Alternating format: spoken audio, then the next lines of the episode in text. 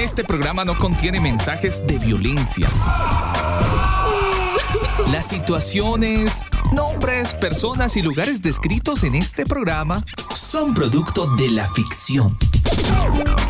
Cualquier parecido con la realidad es pura coincidencia. El combo.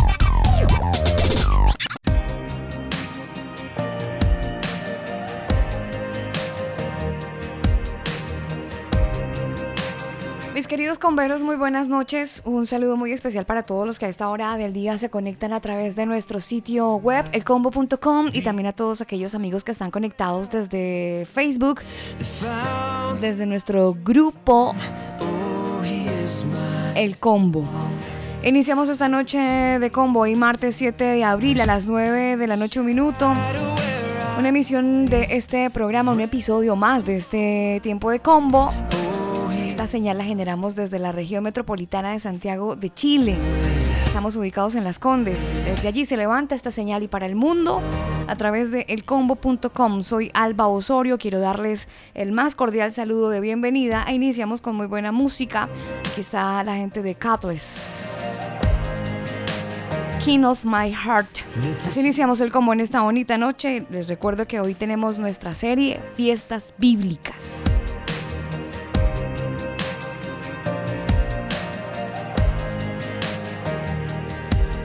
Let the king of my heart be the mountain where I run, the fountain I drink from. Oh, he is my song. Let the king of my heart be the shadow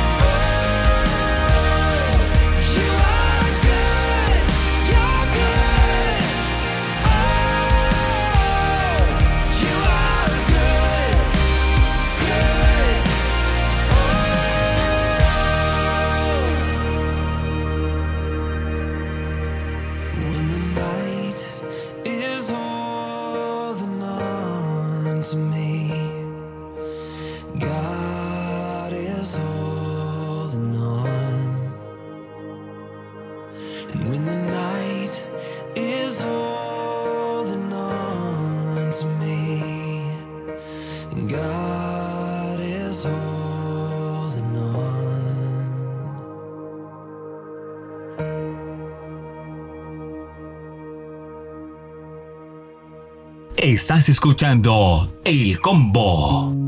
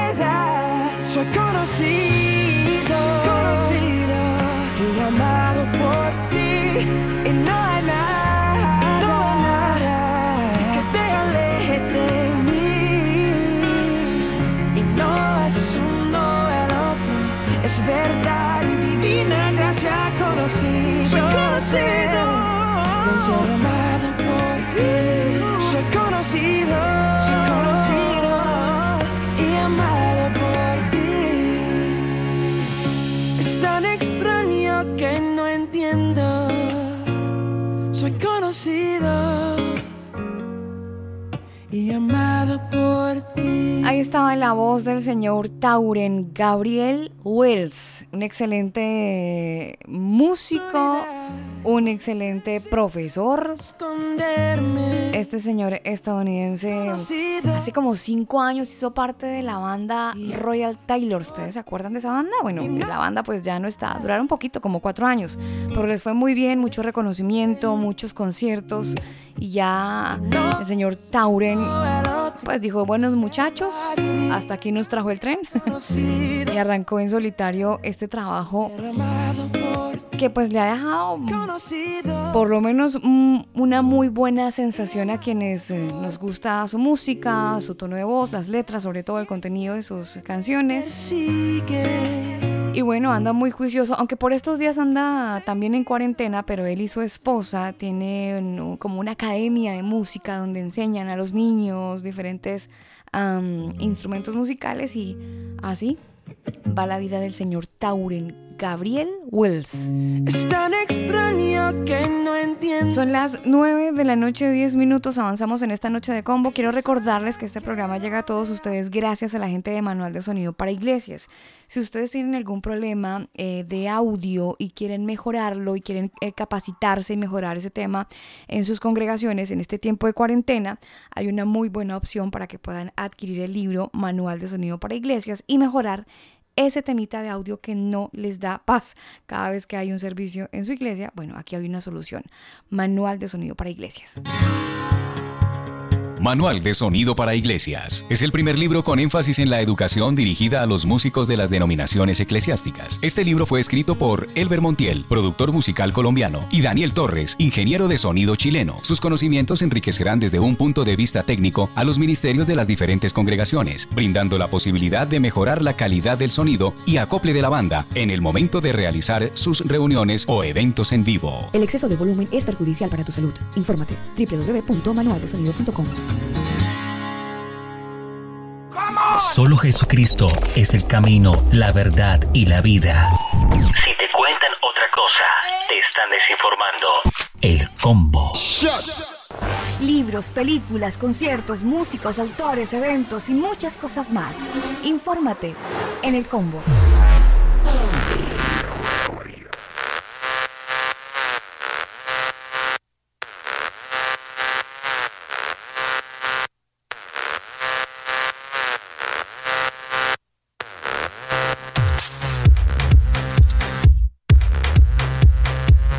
Las 9 de la noche, 12 minutos, a esta hora del día saludamos a toda la gente que está conectada con nosotros en algún lugar del mundo a través de nuestro sitio web elcombo.com y también estamos retransmitiendo en vivo en redes sociales desde Facebook, desde nuestro grupo en Facebook, grupo El Combo Oficial.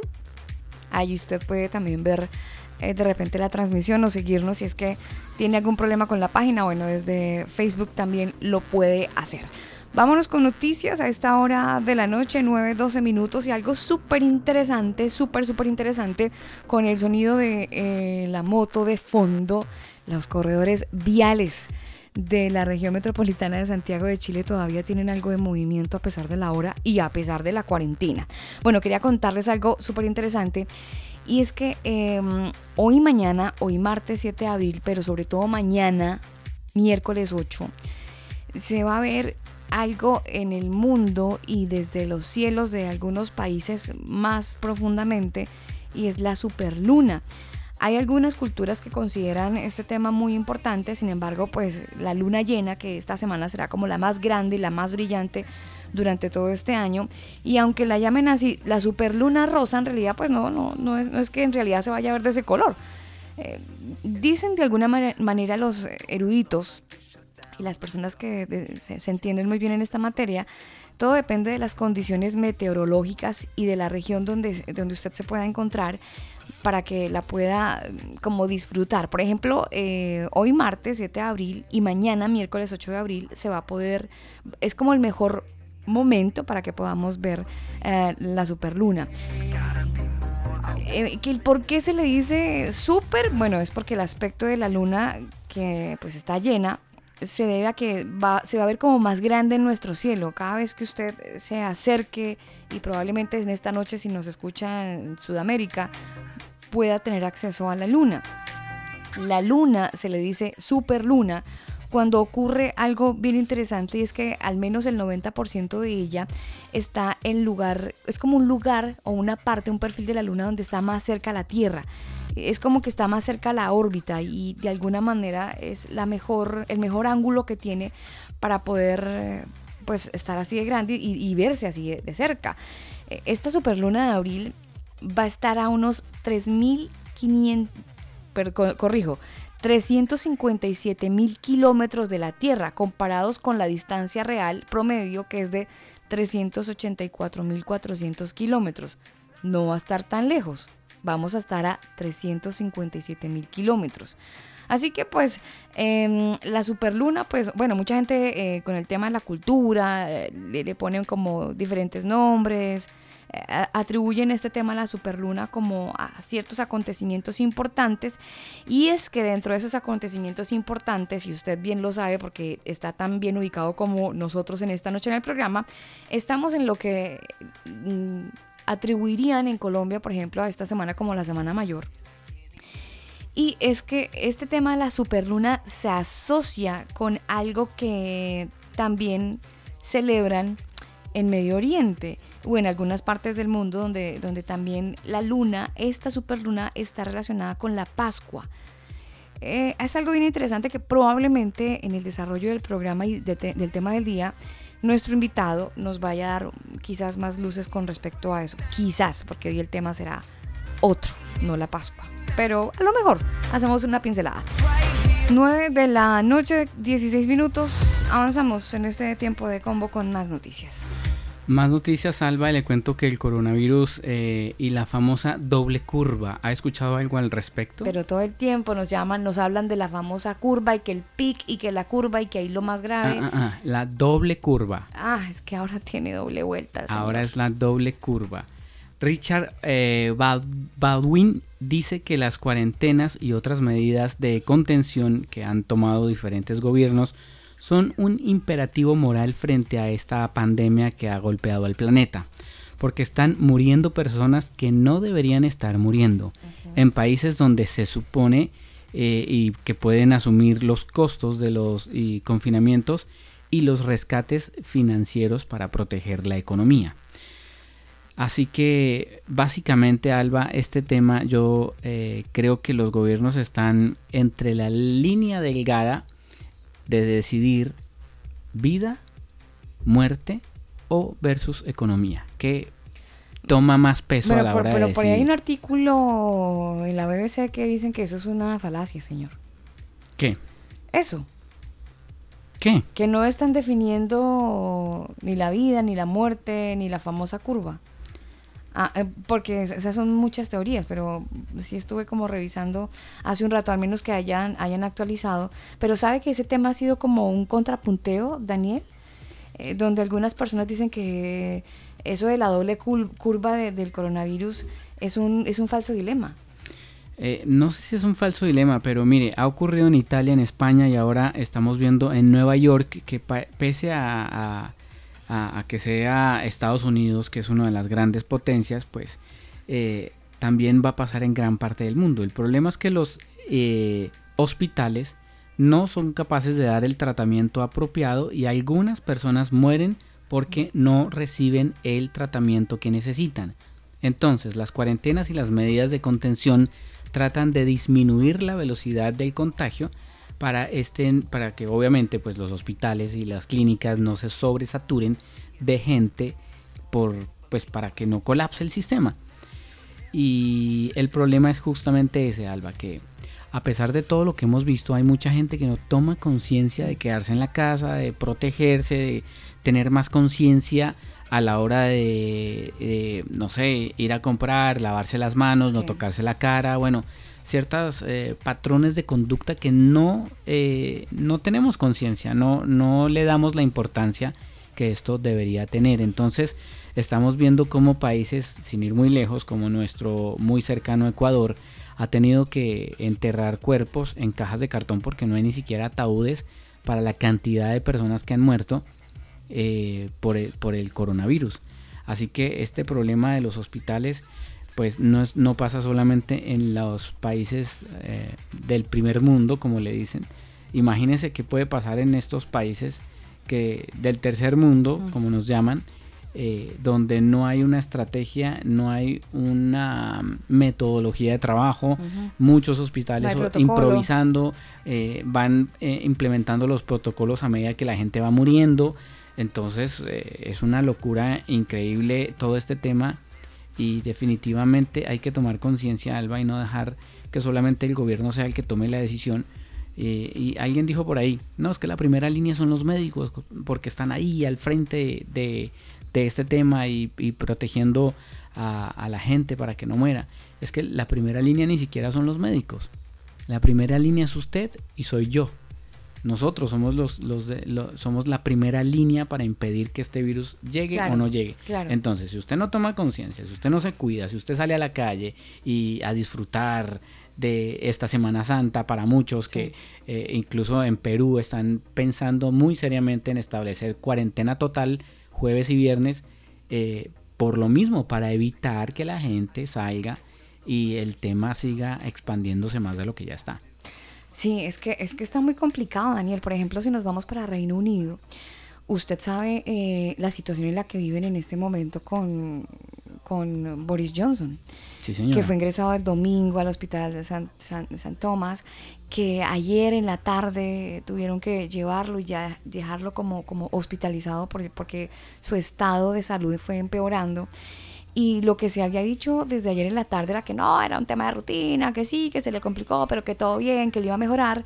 Y resulta que eh, han pasado 24 horas y su salud no mejora. Y tanto así que se ha solicitado que el ministro de Relaciones Exteriores, el señor Dominic Raab, asuma de forma interina la jefatura del gobierno británico porque en este momento eh, Boris Johnson no puede, Daniel. Él está impedido por temas de salud porque su el tema de contagio que está presentando al parecer es muy grave que los medios de comunicación han tratado de bajarle el, permi- el perfil y mantener mucha diplomacia eh, y, y decir que sí, que le está recibiendo excelente atención y bueno, que el gobierno agradece al personal médico y toda esta, eh, toda esta eh, vehemencia con la que de alguna manera y están llevando esta, esta situación, pero no quita la gravedad de lo que ocurre en este momento con el que fue, digo fue porque como digo ha sido removido su cargo, el primer ministro británico Boris Johnson, que ahora asume eh, la jefatura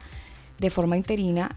Dominic Raab, él es eh, el que estaba como ministro de Relaciones Exteriores. Si quiere que le cuente un dato interesante, Dominic viene de una formación eh, de una iglesia mm, anglicana. Ah, sí, señora. Entonces, eh, bueno, Complicado porque la iglesia anglicana eh, es la que ha permitido eh, pues que se casen pastores, bueno, está, está- supuestos está dividida pastores, la iglesia anglicana en supuestos Unido, sí. pastores homosexuales y Mm. permiten eso. Sí, esperemos que este señor Dominic esté del lado de los que están en la sana doctrina y no de los que desafortunadamente hacen una combinación que no es muy santa.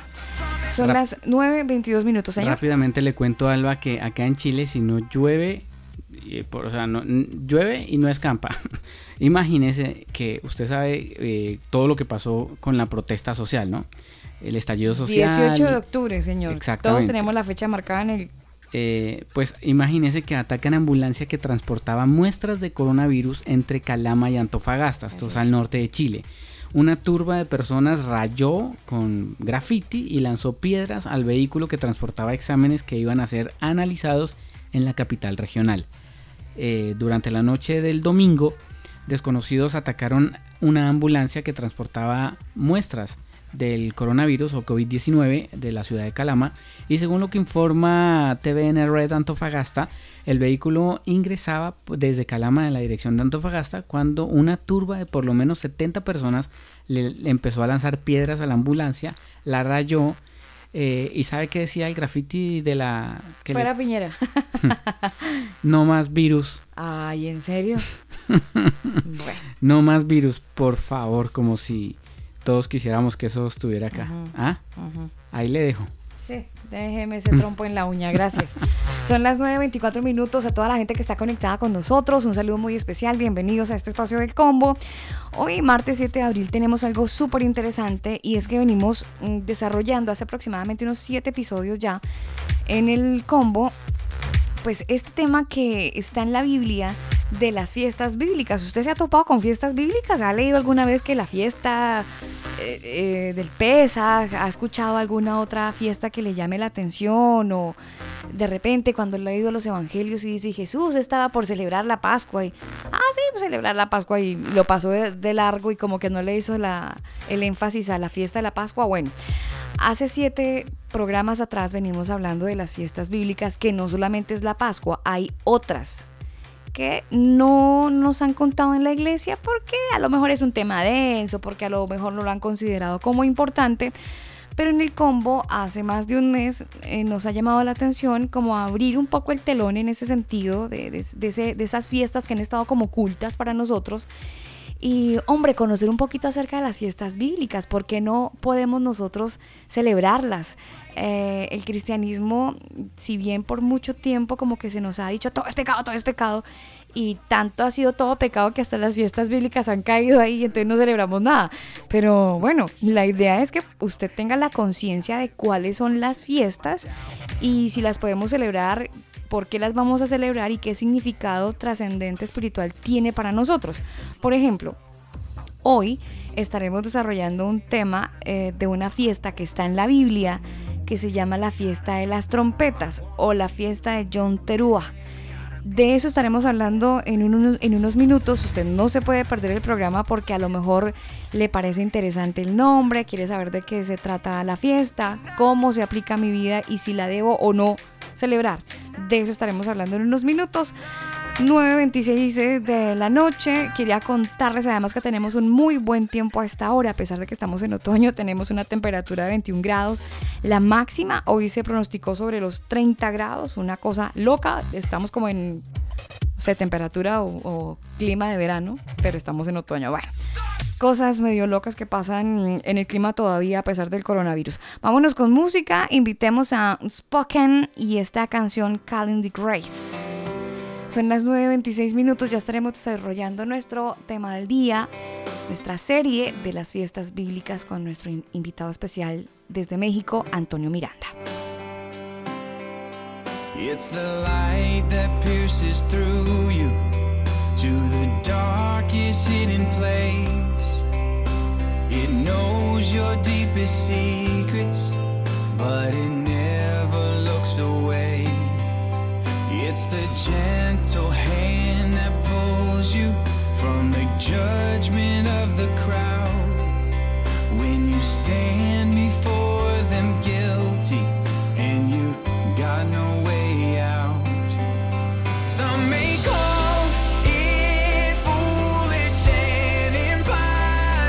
elcombo.com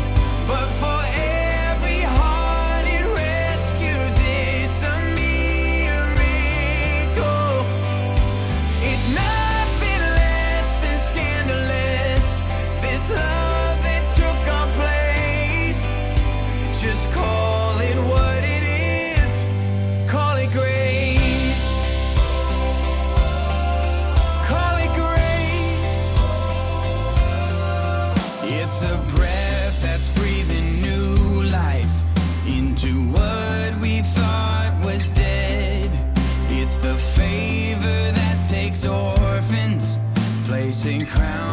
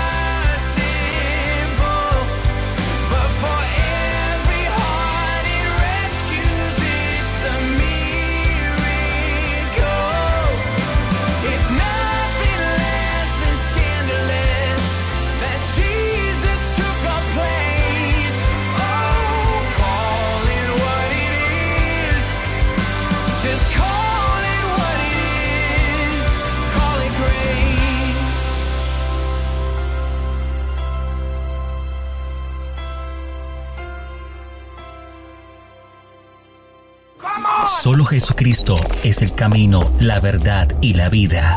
Si te cuentan otra cosa, te están desinformando. El combo. Nuestro tema del día. Los comentarios vertidos en este programa hacen parte de la investigación de nuestros invitados. Lo invitamos a descubrirlo. Bienvenido a la serie Fiestas Bíblicas.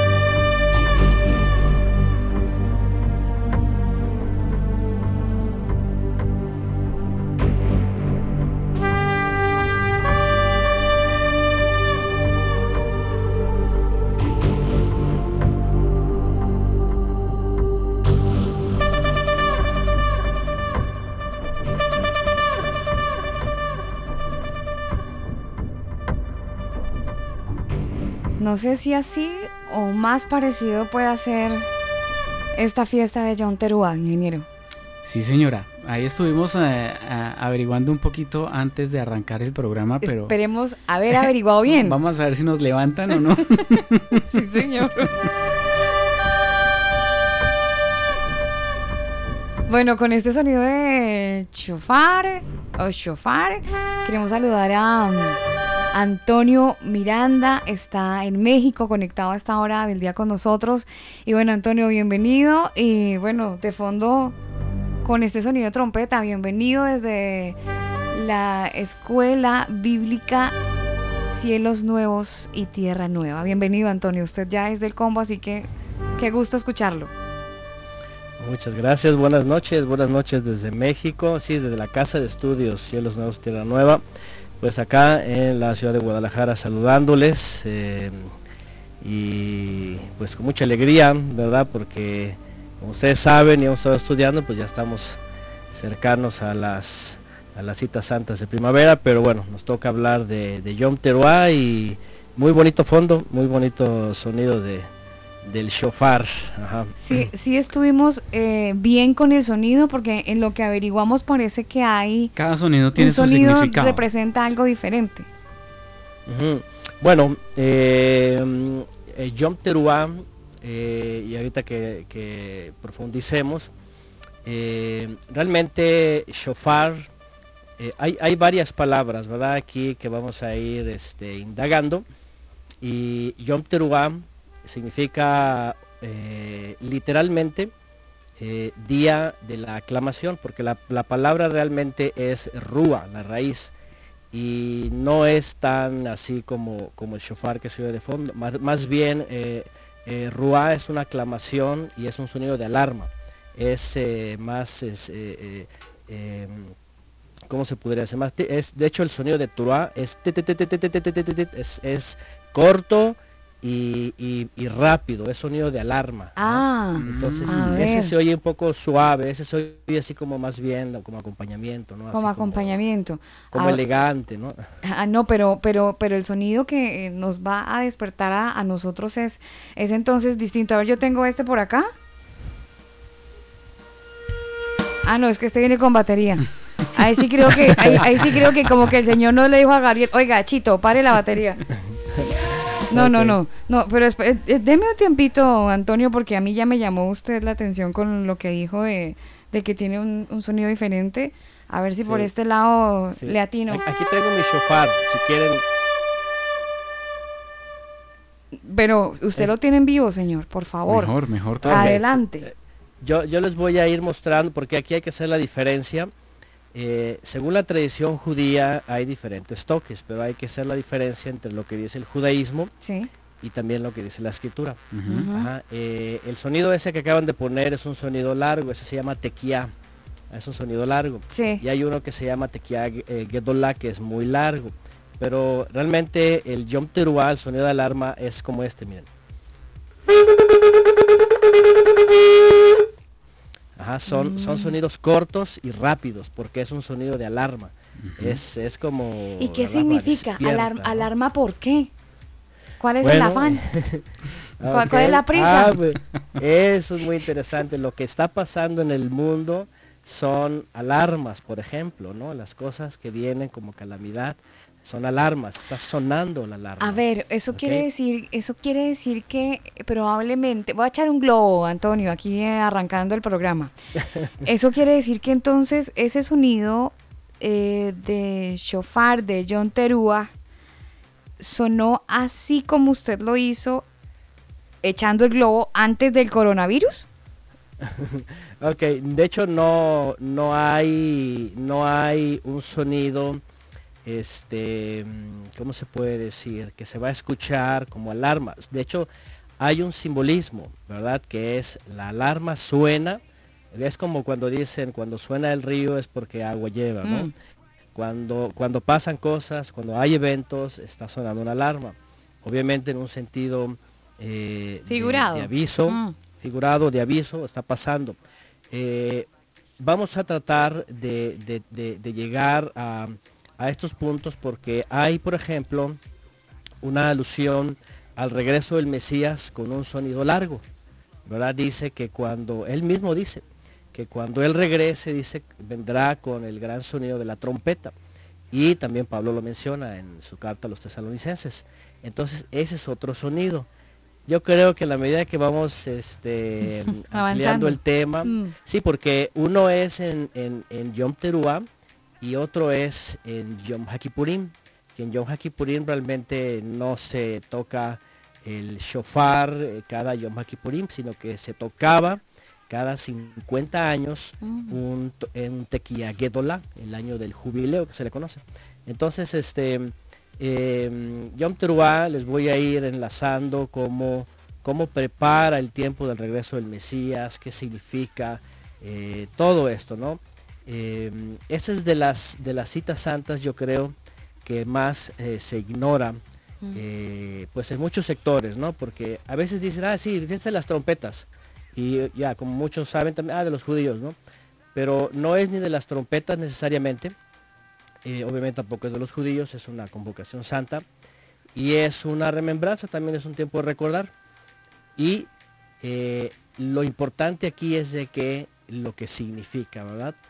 Eh, entonces, este, vamos a ir desde la fuente, vamos a ir viendo las palabras que están involucradas, eh, el sonido, qué dice la tradición judía, cómo estaba desde el principio este, ya figurado, en donde dicen los antiguos que hay eh, dos, dos cuernos para ser tocados, porque aquí estamos hablando de, del cuerno de, de- un carnero, de, un carnero, de un borrego, depende del lugar, ¿verdad? No sé, este, mm, eh, no se vayan a confundir, por ejemplo, cuando estuvimos en Costa Rica dijimos borrego, pero ahí al, bo- al borrego le llaman al chancho, ¿verdad? Al Ay, Dios al mío, lo crucificaron a usted diciendo borrego. Ent- Entonces, sí, sí, Un porque infiltrado, un infiltrado. un día estábamos hablando de comer borrego, entonces, ¿qué? ¿Cómo que comer borrego? Porque ahí le llaman al chancho. Ahí fue Entonces, donde se persinaron bueno, todos, ¿no? Sí, sí, sí, les personaron todos. ¿Qué, qué pasó? no?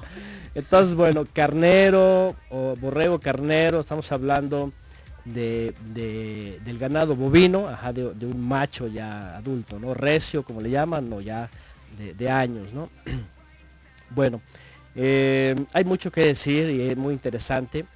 Y, bueno, y, este, esta cita diferencia, por ejemplo, de, Pe- de, de Pesach y o de Sukkot, eh, es en el inicio de- del mes séptimo. ¿no? Ahorita vamos a ir allá, al texto. Eh, ¿Por qué? Porque eh, también tiene mucho que decir aquí, ¿verdad? ¿Cuándo comienza? ¿Por qué? Hay un nombre que está asociado a esta cita históricamente que se habla de cosas del pasado este, hacia el futuro. Entonces, es muy interesante porque eh, nos va a hablar de algo que el Mesías eh, estuvo anunciando o anunció cuando, cuando él iba, iba a venir de regreso. Este, o va a venir de regreso. Entonces, este, esta cita santa, ahorita vamos a ir a ella. Ah, y les iba a decir, diferente, por ejemplo, a Pesach como ustedes lo mencionaron al principio, esta famosa luna llena. Eh, hay, hay muchas lunas que les llaman este, eh, superlunas, ¿no? Eh, se, repiten continuamente, pero eh, es muy interesante que eh, el creador pues usa la lumbrera menor para señalar las citas y justamente ahora mismo, ¿verdad? La, luna que se va a ver está anunciando ya la mitad del mes, el día 14 de hecho ya de Aviv, este, en- en tiempos, eh, es el 14 cuando el Mesías eh, ya preparan la cena, van a cenar, a la medianoche están orando, después lo arrestan. Entonces, este, ese es el, el- mero 14, ¿no? Eh, nosotros tenemos pues ya la convocación mañana, al atardecer, que es cuando se recuerda pues justamente su, su entrega, ¿no? Su corbán. Entonces, este, es muy interesante porque eh, la lumbrera menor nos va a hablar en Yom Teruah de algo también que está representando a la congregación, a los creyentes, ¿no? Una señal de oriente hacia occidente y eh, un, un recordatorio, ¿no? Y además pues una, una, una reunión, ¿no? Déjenme cerrar un poquito la ventana porque ahorita toqué shofar y el perro del vecino empezó a, a aullar, entonces yo creo que está un poquito estresado. Entonces, pues, no si hay lo a tocar para que no se escuche. No hay problema, no hay problema. Eh, queremos saludar a toda la gente que está conectada ahorita en este momento en Facebook, Facebook Live. Un abrazo muy especial para ustedes que están ahí muy pendientes y esta es una prueba. Bueno, realmente más que prueba es la primera transmisión que estamos haciendo en Facebook Live porque es solamente audio. Mucha gente nos ha preguntado que por qué no hacen el combo en vivo y con cámara y con no sé qué. Bueno, nosotros somos un poquito enchapados a la antigua. Creemos que la radio es eso, es imaginación y no televisión. Entonces por eso eh, hemos querido hacer el Facebook, el Facebook Live. Además, para evitar audio. la arruga, Daniel. No, no, no, no es, no, es- no es ninguna arruga. es La que, arruga, la eh, arruga en el telón. Creo que la, la imagen daña el concepto de radio. Y la radio la antigua. Sí, se radio- escucha radio y se es radio. imagina. Se escucha y se imagina. Así que un abrazo para, para ellos que están ahí conectaditos en Facebook Live. Bueno, para todos un abrazo muy especial. Bueno, Tan- tanto que Saludos decir, a ¿no? Facebook. sí, señor. Sí, sí, sí. Sí, pues eh, si quieren vamos comenzando en donde está eh, eh, ordenada, ¿verdad? Este, qué, qué- qué le rodea y qué pasaba ese día, ¿no? Porque este es un día, es un día, y digo, eh, la, sesión anterior dijimos, este es el día que la presencia divina vino y, y trae su fruto, pero pues también dijimos, pues Pesaj es el importante porque es el Cordero Perfecto, pero Matzot también, o sea, todos los días son importantes. Eh, pero Yom Teruah trae una importancia también porque pues es la esperanza de todo creyente, ¿no? Es, es el sonido que representa o que llama al arrepentimiento, a volver en los últimos tiempos. ¿Por qué? Porque se acerca eh, pues el día del juicio, ¿no? Que ya veremos más adelante cuando lleguemos a, Yom HaKippurim, que significa esto. Bien, eh, pues vámonos si quieren primeramente a la, a la cita base que está en Levítico 23. Recuerden que Levítico 23 siempre está este, mencionando estas santas convocaciones. Y en el capítulo 23 de Levítico, verso am, 23, Ujú. dice, y habló el Todopoderoso a Moisés diciendo, habla a los hijos de Israel y diles en el mes séptimo, en el mes séptimo, al primero del mes, dice, tendrán un día de reposo, una conmemoración, dice aquí, al son de trompetas y una santa convocación. Ningún trabajo de siervos harás y ofrecerás ofrenda encendida al Eterno. Es todo. ¿Verdad? Son dos versos básicamente en donde se habla de eso y no se da muchos detalles. Una de las, una de las cosas que a veces vemos en la escritura es, es eh, justamente lo escueto que es, ¿no? Como en estos casos que no da detalles, no dice por qué, no dice qué significa, qué es lo que quiere el creador. eh, realmente se queda en el misterio y, y era algo que los israelitas pues hacían solamente como un mandamiento para servir, para tener una convocación, pero que se había quedado pues eh, eh, reservada como un misterio, ¿no? ¿Qué es lo que el Creador quiere con esto? Obviamente cuando viene el Mesías y va cumpliendo los días, entonces lo que, lo que se va destapando, por decirlo, ¿verdad? Es, eh, es el misterio escondido en estos días. Eh, y algo que eh, marcar aquí importante es que estos días ah, están hablando de todo el plan de redención y proféticamente hablando, proféticamente hablando, los, los, las últimas tres citas que son esta, eh, el día del perdón que le llaman, Yom Kippur, que ya llegaremos a la palabra que significa, y las cabañas, están haciendo alusión al regreso del Mesías. ¿ah? Disculpa que te interrumpa, Antonio. Eh, cuando hablas de la lumbrera menor, ¿a qué te refieres? Ah, la lumbrera menor es la luna. La luna. ah, recuerden que en Génesis dice que hizo eh, la lumbrera mayor y la lumbrera menor. Refiriéndose a la mayor como el sol, ¿no? El sol y la luna, Mm. sí, sí. Es que en hebreo la palabra, eh, como no son palabras originales, acuérdense que se, se traducen ¿no? este, a otros idiomas y ya lo pasan. Pero sí es sol y luna, es eh, lumbrera mayor y lumbrera menor. Ajá. Exactamente, para que la gente que a lo mejor nos está escuchando eh, y no saben, bueno, ahí, ahí está aclarado el punto. Claro, sí, está bien que me lo recuerden porque a veces yo agarro monte y voy hablando como soy acostumbrado, ¿no? Y luego hay que, hay que explicar, sí, esos detalles. Sí. Entonces, em, es muy importante eh, entender que, como ya lo vieron en los gráficos que, publicaron, ahí están las siete eh, alusiones, las siete citas, las siete convocaciones, y las cuatro primeras eh, proféticamente ya se han cumplido, que es el Cordero, eh, su resurrección, la limpieza, ¿verdad? que es eh, Pesach, eh, Bikurim, su resurrección, Matzot, la limpieza, eh, presentarse como nuevas criaturas, y eh, las semanas o Pentecostés como eh, la promesa de la presencia divina. Y hasta ahí el Mesías se va.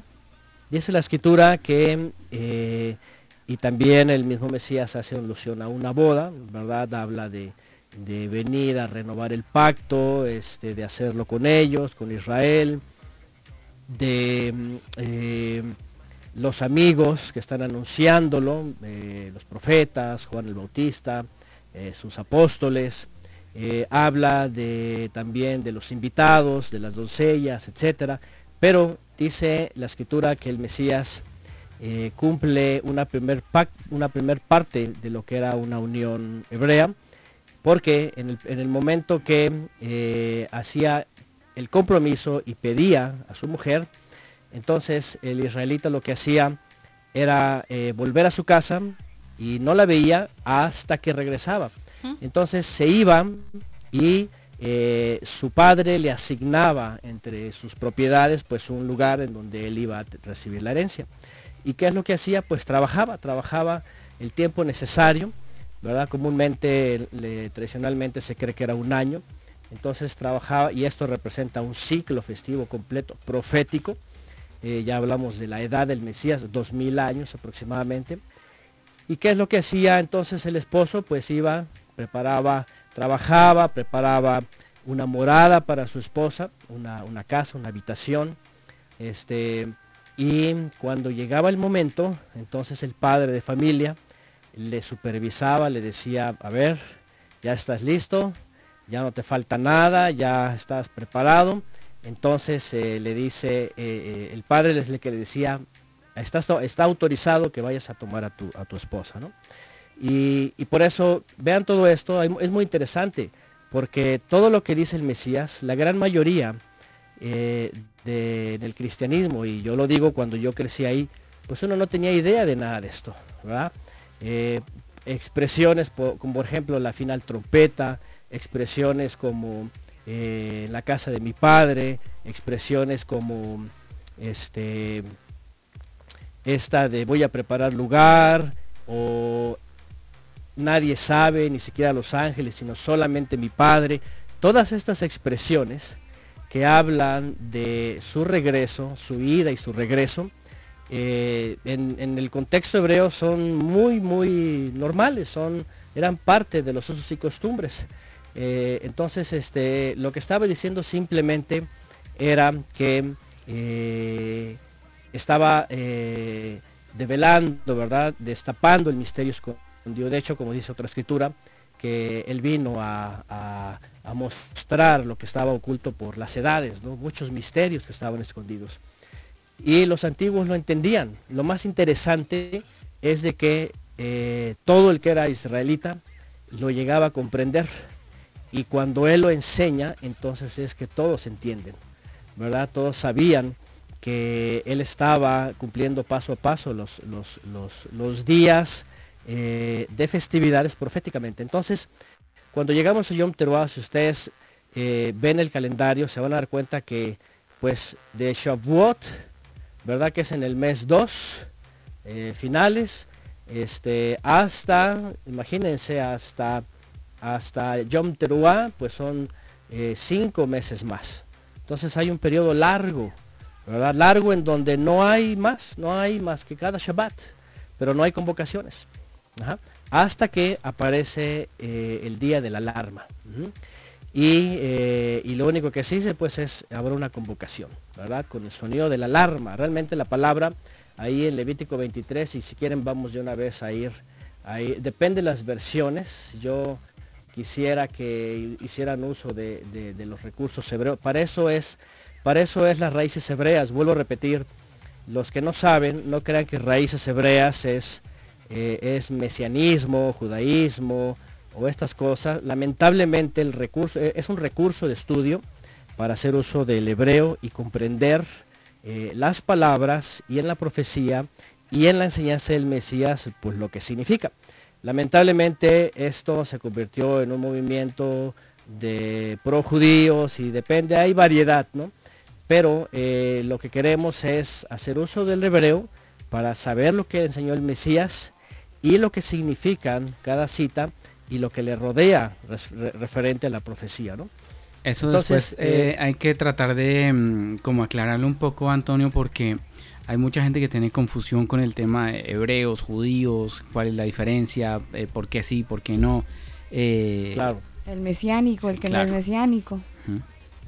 Sí, sí, eso es muy importante, sobre todo los que estén escuchando, eh, sepan que nosotros, por ejemplo, que participamos en la Casa de Estudios, es eh, un recurso de estudio justamente para conocer mejor la enseñanza del Mesías, ¿no? Eh, desde su contexto. Y, eh, y los que quieran hacerlo lo pueden hacer de la misma forma. ajá.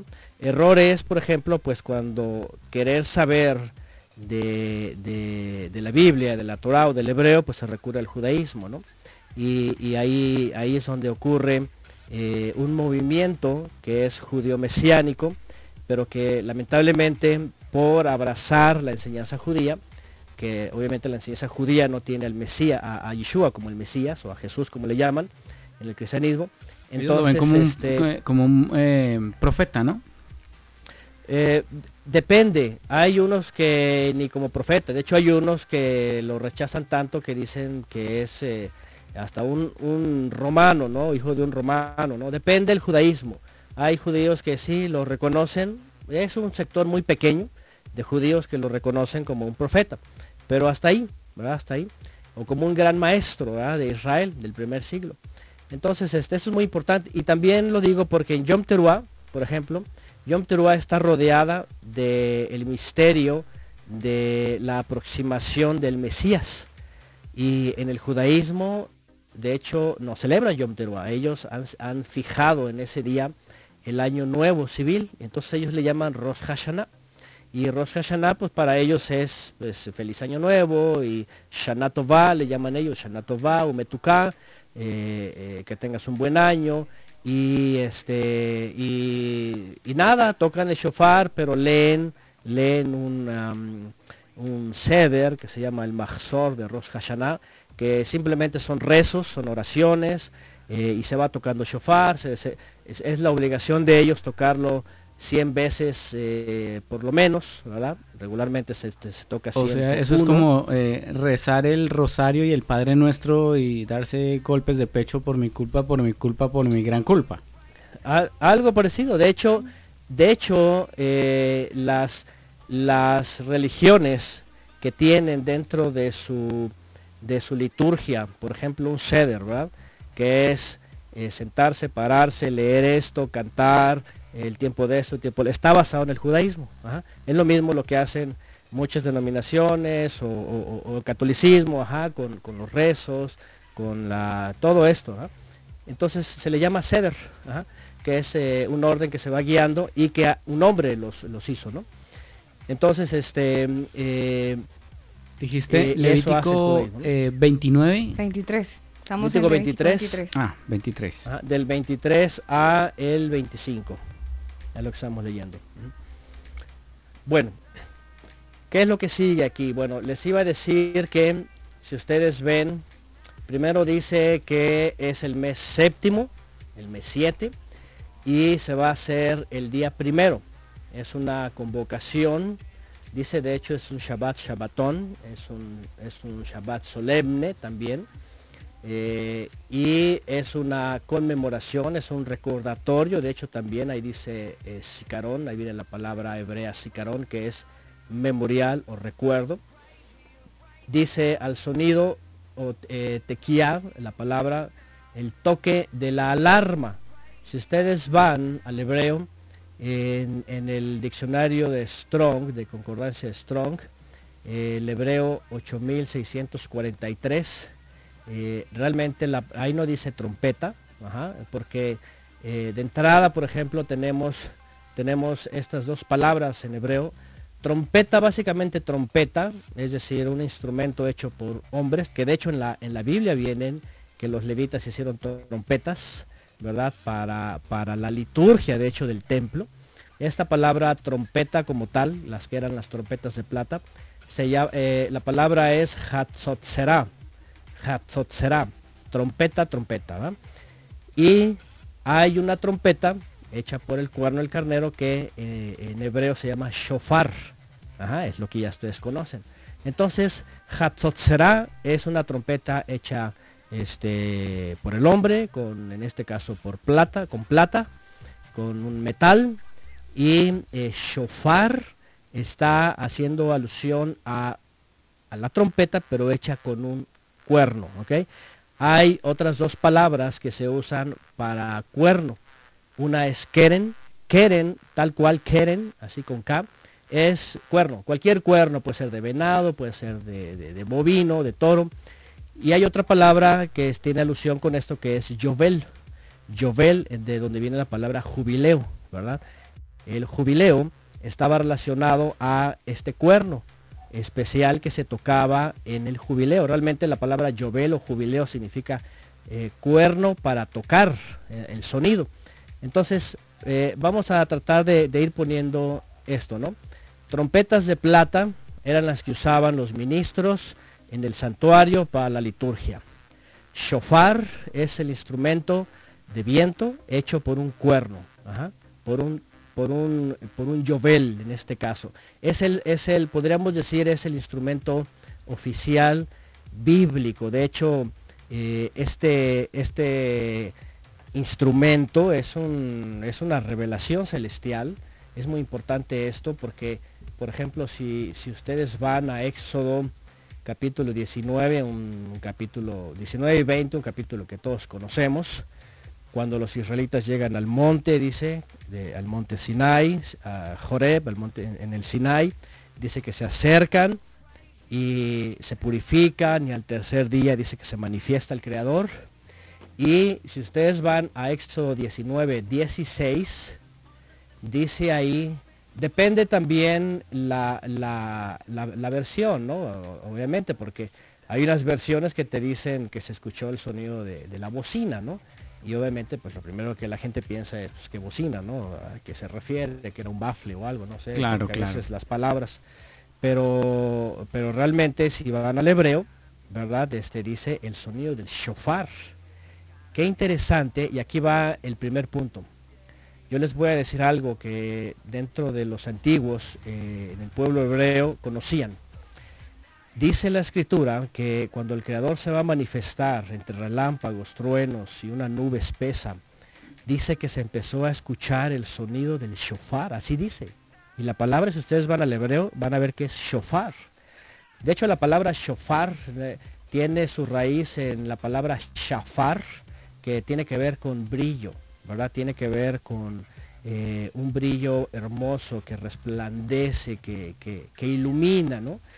Y, esto es interesante porque pues, el objeto no brilla o, visualmente no, no, no se percibe nada, pero el brillo es en el interior. El sonido de shofar es un sonido que lo escucha el alma, que le estremece. A mucha gente le ha pasado. No sé quién le ha pasado, pero es un sonido que, que lo percibe el alma, ¿no? Porque, porque es de un instrumento, es de, es de un, e- es un instrumento de, de algo natural que el creador hizo, ¿no? O sea, los cuernos pues son de, ganado bovino y, y- cuando el creador ordena hacerlos para su efecto, y ahorita les voy a decir también el shofar qué significa, porque ustedes pueden, pueden tener un cuerno y nada más decir, ah, toca, pero, pero significa muchísimo un cuerno, ¿verdad? Este, un, un shofar. Enseguida vamos a, develar un poquito para los que no sepan el misterio que está en el shofar. Y tiene relación eh, con muchas cosas, por eso Yom Teruah es importante conocerlo, porque eh, hay un texto, ¿verdad?, que dice, despiértate tú que duermes, dice, y te alumbrará el Mesías. Y ese texto está conectado directamente, y bueno, lo dice eh, Pablo de Tarso, ¿verdad? Si no mal recuerdo, eh, en, el, en el contexto de exhortación a creyentes que están a lo mejor así como tibios, como medio sin gana, sin ganas, y que se necesita que se les sople en su oído, ¿no? Algo que algo que es muy común es de que cuando alguien no conoce shofar, el sonido, y se le, y se le suena muy cerca, lo primero que hace es se asusta y, y- se gira para buscar qué es ese sonido, ¿no? Eh, es decir, se estremece, ¿no? Porque, porque penetra. Y lo que está diciendo el texto es eso, es que el sonido de shofar trae un despertar del alma para voltear al creador y regresar a él ¿verdad? En un, eh, con un carácter de, eh, de otra vez, como, como Matzot, ¿verdad? De si ya has experimentado la presencia divina o conoces ya de la palabra, pero el mundo te ha zarandeado, pero el mundo te ha puesto tibio, te ha, te ha, ha sido muy difícil, entonces eso es para que despiertes de, de- ese sueño letargo, como se dice, y, y te actives, ¿no? Este, eh, sepas que, que el Mesías está próximo. Entonces, eh, esos detalles en la escritura, cuando uno no sabe, ¿verdad? Como la final trompeta, ¿no? Yo me acuerdo cuando era, era muy pequeño en la iglesia, pues cuando yo cantaba este canto, ¿verdad? Cuando ya se pase lista y todo eso, y, y que se habla de la trompeta, pues yo lo primero que imaginaba pues era lo que venían en los libros, ¿no? Lo que en la iglesia católica uno ve. los ángeles ahí con una trompeta gigante, y entonces ahí todos esos dibujos, ¿no? Y hasta los Pero- dibujitos animados y los cómics y todo eso. Así es. Pero la realidad no, la realidad es otra, ¿no? Este, eh, el shofar, el sonido, lo que representa, lo que me está diciendo que, que- que significa eh, el cuerno, ¿no? ¿Tiene Bueno, algo entonces- que ver, Antonio, el, el am, modelo del chofar, el largo, eh, las curvas y todo este tema? ¿Influye Sí, en sí, algo? sí. Sí, sí, sí tiene. Enseguida lo- lo- los vamos a decir si quieren. Quiero primero ir a, eh, a los textos y, y luego, luego ver la aplicación espiritual, si les parece. Vamos, este, porque también hay que saber eh, que hoy día, lamentablemente, lamentablemente, ah, cuando se habla de shofar, cuando se habla de Yom Teruah y todo esto, pues la Biblia es muy simple, es muy sencilla. Dice, le dice, por ejemplo, el Eterno a Josué, hazte siete, ah, siete trompetas con cuernos de carnero, ¿verdad? Y, y- y listo, y vas a tocarlas. Y se acuerdan que el pueblo de Israel y los ministros le dieron una vuelta, luego otra, y tocaban el shofar, hasta la séptima le dieron todo eso. Eh, la Biblia solamente dice eso, y, y regularmente era tomar el cuerno del, del bovino y hacer el shofar. Pero hoy día lamentablemente se ha caído por, por este movimiento mesiánico y por el judaísmo, pues en cosas, por ejemplo, em, ¿cómo le podríamos llamar? Exóticas, ¿no? Y, tiene que ver con los cuernos, ¿no? Ahorita venden hasta cuernos exóticos de, de antílopes, de, de gacelas y largos y, y así todo eso, pulidos y hasta decorados con La- plata. lacados y de todo se ven. Sí, hasta- sí, oye, ya se convirtió en un negocio, ya Claro. la gente está pagando mucha plata por... Este es traído por- de Israel y vale no sé cuántos miles de dólares. Ay, yo lo quiero, Sí, sí, yo sí, lo quiero. Que, que trae la bendición del rabino, trae la etiqueta de kosher. Entonces, este, ya se cayó en, en- en- en el comercio, ¿verdad? En todo eso. Y no, la realidad es de que el cuerno así como viene, de hecho lo más natural que se puede. Antes no hacían tanta Lo cosa más más rústico que- posible. ¿Influye el sonido? El sonido eh, regularmente cambia en todos los, en todos los eh, shofarot. Así que no se busca realmente un sonido exclusivo, ¿no? Cada instrumento, cada shofar tiene su propio tono, incluso algunos tienen dos, tres tonos, dependiendo del tamaño. Pero la realidad es de que solamente se ocupa un cuerno para hacerlo sonar. Y, y ahí voy a hablar enseguida también de eso, ¿no? Porque todos nosotros no somos iguales. Todos nosotros somos muy diferentes, ¿no? Y, pero lo que nos hace hablar depende, como dice el Mesías, de la abundancia del corazón habla la boca. Entonces nosotros somos como un shofar y depende qué sonido va a sonar. También Pablo Tarso, por ejemplo, menciona sobre el sonido incierto, ustedes recuerdan, ¿verdad? Dice, dice este, en una cita eh, referente a qué escuchar, eh, primer canto a los Corintios, si el shofar dice diera un sonido incierto, dice quién se va a preparar para la batalla.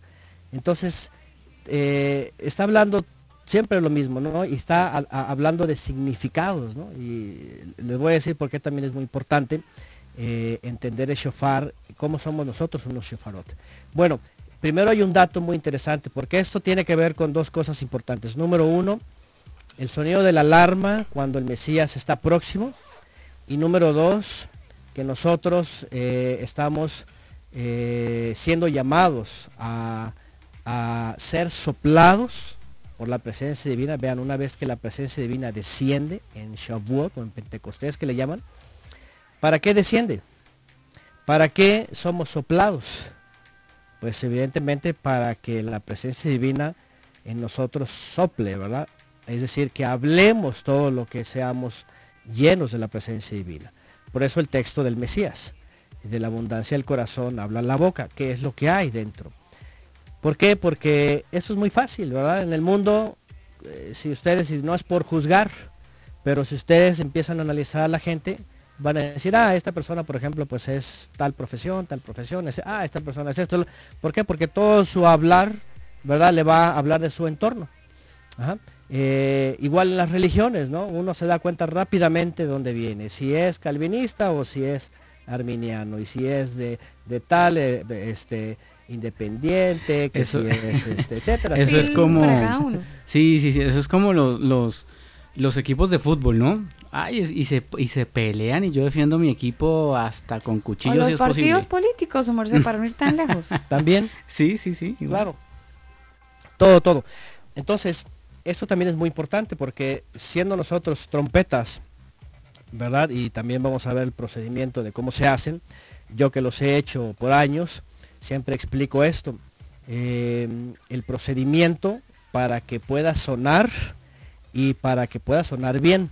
Oiga, Antonio, de eso le quería, es una pregunta curiosa y es otro globo, globo aquí en el programa, pero a alguien yo le escuché que, yo no sé si ese alguien me, me lo dijo por molestar o es que me estaba hablando en serio, pero me dijo, si la persona está en pecado, no le suena.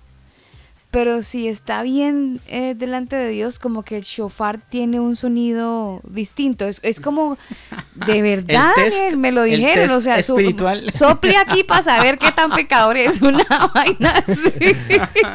¿Eso es cierto? Bueno. ¿Eh, ¿Influye o no influye? ¿O nada que ver? Bueno, es lo mismo como de la abundancia el corazón habla la boca, por ejemplo, ¿no? Ah, Eh, entonces sí. eh, Entonces, el- sople el aquí. shofar- Sí, sí, sí. Bueno, si quieren vamos, vamos de una vez a, la analogía, porque eso es bien interesante. La analogía. Eh, de entrada, de entrada, lo primero hay que saber es que eh, obviamente el cuerno es de eh, un animal, es un, es un cuerno natural, es, es, es, eh, producto de la naturaleza, del creador, el creador lo hace, y tiene un procedimiento, ¿verdad? Una vez que eh, sacrifican a los, a, los, a los carneros, en este caso, y se les cortan los cuernos, eh, tiene sus dos extremidades, ¿no? La punta que termina obviamente cerrada en una punta y en donde se le acaba de cortar, que se desprende del animal, ¿verdad? Este, eh, dentro de el, yo no sé si tienen un shofar a la mano, no, no, no, no tienen un shofar. No, pero nos lo estamos No. imaginando, tranquilo. Ok, eh, ok. Aquí Google ayuda con las imágenes. Eso, bueno, busquen el shofar y ustedes van a ver que eh, está hueco por dentro, ¿ok? Está hueco. Ajá, pero obviamente cuando lo acaban de cortar del animal, eh, tiene un tuétano adentro Mm. y está impregnado, o sea, cuando está fresco es una cosa que no crean que sale, o sea, está Oh. pegadísimo. Bueno, ¿cuál es el procedimiento? El procedimiento es el siguiente. Tiene que entrar, primero número uno, el cuerno se desprende de un animal. ¿ok? Tiene que ser independiente, tiene que ser arrancado del animal. En un estudio que, que estábamos... eh, eh, En este eh, caso nosotros somos el esto. animal. De, hecho, podríamos decir, ajá, el, el viejo hombre, ¿no? Claro, O- claro. O, el hombre que está, el hombre que está apegado al sistema, al mundo, a- a- a- al mundo de perdición, ¿no? Entonces tiene que ser número uno arrancado, ¿ok? Número dos, eh, tiene que pasar un proceso de descomposición.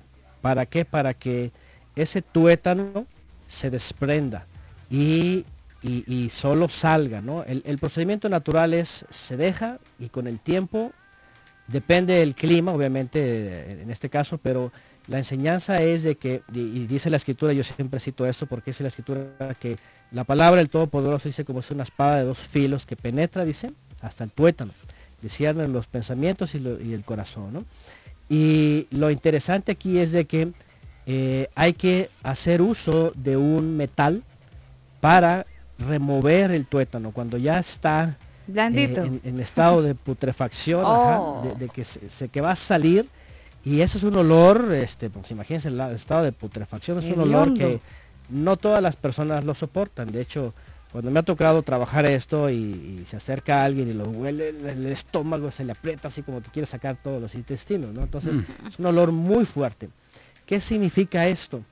Que mm, es la, la, de hecho, de hecho está, el tuétano está impregnado con carne adentro y se empieza a pudrir. Entonces lo que, lo que se necesita es sacarlo, sacarlo totalmente y quitarle toda esa carnaza, esa carne, y la carne pues representa también la, la condición terrenal, la condición mortal, el pecado, este, la forma de vida carnal, pues como se le llama. Y el shofar empieza en un proceso de que eh, va a, a salir de su interior lo que no sirve, lo que le impide que el viento que va a entrar para que suene, pues no, no, no pase por ahí. ¿Se imaginan? El viento es el ruach, que Claro, es claro, la, claro. Palabra, la palabra que conocemos, ¿no? que el espíritu. Eh, y obviamente si, si sale hueco ahí, pues no pasa. ¿Qué significa? Pues aquí vemos personas, ¿verdad? Que no se han desprendido de su carne, no, la palabra no ha entrado hasta sus tuetas, no, no le ha limpiado. eh, no solamente están apestosos, están tapados, o sea, no, no hay fruto. De- Oiga, qué de- interesante de esa parte que, que, que nos está describiendo Antonio, porque eh, en realidad, en realidad, Daniel, yo nunca me había puesto a pensar en todo el procedimiento para que el shofar Claro. suene y todo No. esto que estamos conociendo y, y que es de importancia en la Biblia. Pero nos hemos saltado la hoja de una manera impresionante. Y es súper es súper interesante conocer esto. Totalmente. Qué pena, Antonio, qué pena. Yo aquí me emocioné. Sí. No, no, no, es que es emocionante. Yo a mí me emociona cada vez que, que- que- que lo estamos meditando, imagínense, ¿no? Y es que nos está recordando nuestra condición humana, ¿no? Ahora, de entrada, algo mencionaban ah, también sobre la forma. Sí, regularmente cuando se habla de shofar, eh, bíblicamente el más bíblico podríamos decirlo, aunque es los de bovino todos son kosher o todos son permitidos.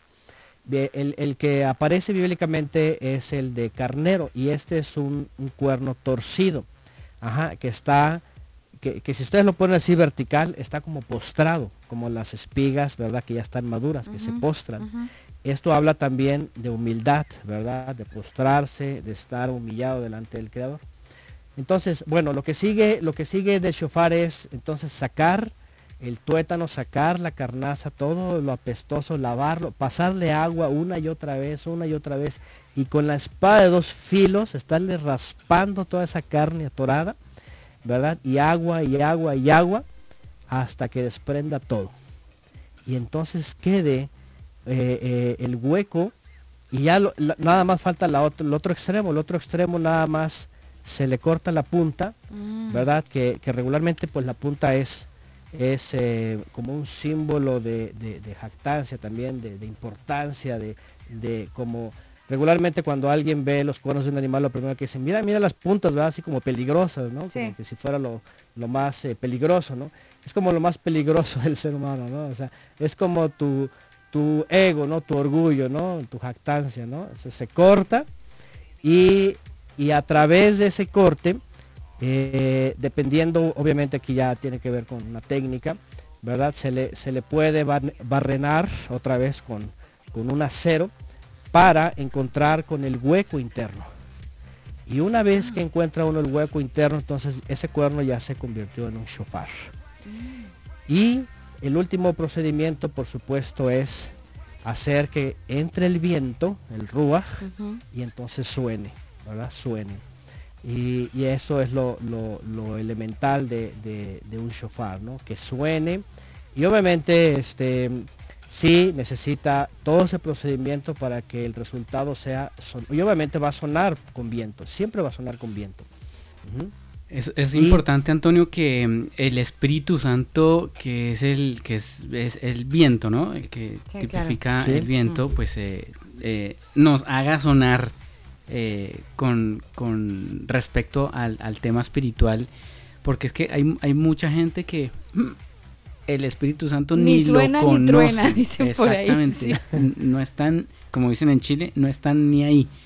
Y muy interesante esta, esta explicación que tú nos das sobre el tema del chofar y todo esto. Pero mire, a mí me gustaría que después de esta canción que vamos a escuchar a continuación, Antonio nos contara, porque ya, ya nos contó cómo, cómo es que se arma el shofar. Yo en la vida había escuchado eh, todo este procedimiento que nos ha narrado tan claramente Antonio, pero ahora em, la fiesta, la fiesta de, de, de John Terúa, ¿qué quiere decir?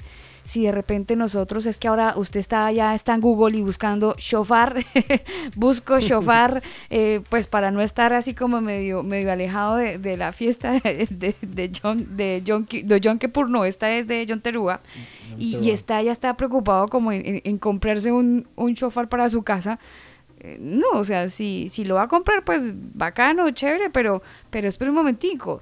Antes de empezar con el corre-corre y las ganas de tener uno en su casa, pues entendamos que detrás de este instrumento hay todo un trasfondo espiritual, que es lo que estamos haciendo en esta noche y que es lo que Antonio nos está explicando. Y empezó eh, con el ABC, de cero, con, con, con, con el shofar, pero ahora eh, vamos a conocer la fiesta, eh, como, como, como, cómo se desarrolla, si nosotros en este tiempo tenemos que celebrarla y tocar trompeta, bueno, qué sé yo, de eso estaremos hablando en unos minutitos, vámonos con algo de Quiero música. señor. ah, saludar a esta hora a dos personas que están ahí conectaditas. Bueno, hay mucha gente conectada a esta hora en Facebook Live, hay mucha gente en MixLR, mucha gente en elcombo.com, en manualdesonido.com.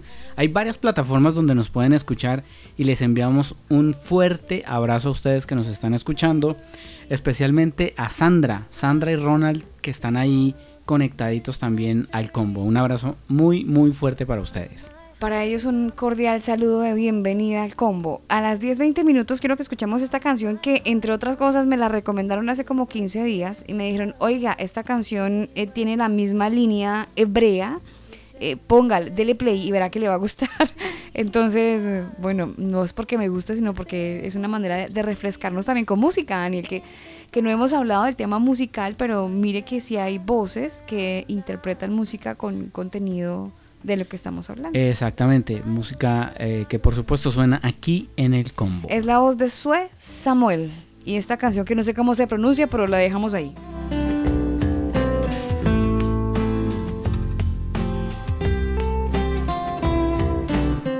The Lamb of God has made me free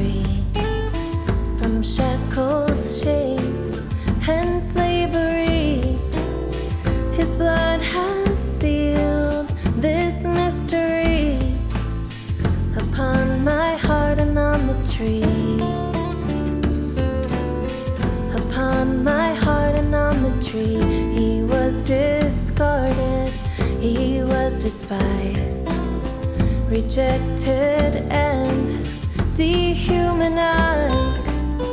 Yet there was mercy in his eyes. My Lamb, my Lord, my Adonai. elcombo.com. My Adonai. Hine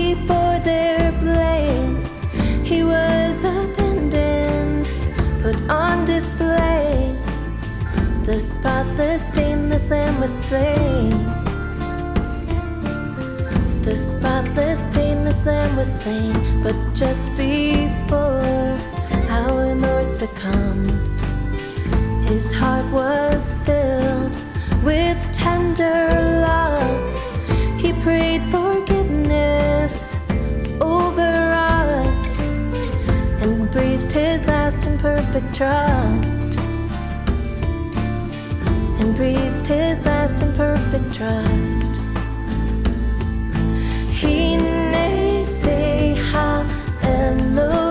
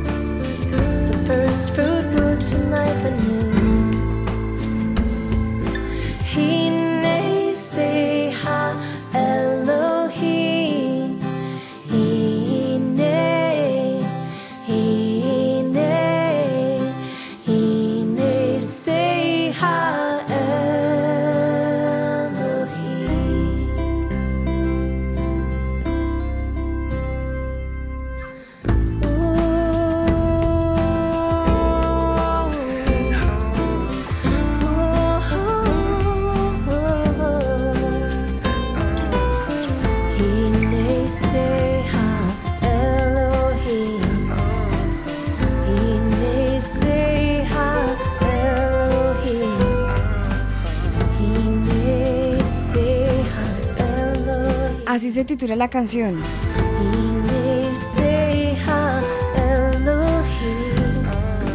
Seha Elohim. Bueno, una canción que nos estuvieron programando hace ya un par de días y le quisimos dar play a una canción maravillosa como esta que hemos escuchado. Y esta, esta otra es la canción que les hemos propuesto a ustedes para que le den play y la integren en su playlist. Ustedes saben, todas las semanas cogemos una canción y la proponemos para que si les gusta la incluyan en su playlist de la semana. Bueno, esta canción que de hecho le hicieron el lanzamiento el pasado 3 de abril, creo que fue el viernes, le hicieron el lanzamiento los señores de Twist, esta banda. Y es el más reciente sencillo promocional de esta banda que se titula así como su sencillo promocional, La historia no acaba aún. Esta es una canción reciente que la proponemos para que usted la pueda incluir en su lista de reproducción y de esta manera pues pueda edificarse en este tiempo de cuarentena. Por mucho tiempo viví una vida llena de dolor y en tus brazos hallé esperanza en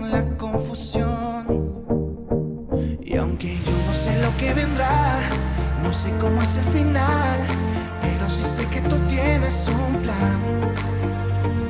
Sobre las aguas iré, y yo caminaré, y para siempre en ti confiaré. La historia no acaba aún, tú tienes todo el control, sé que seguro estoy en tu amor.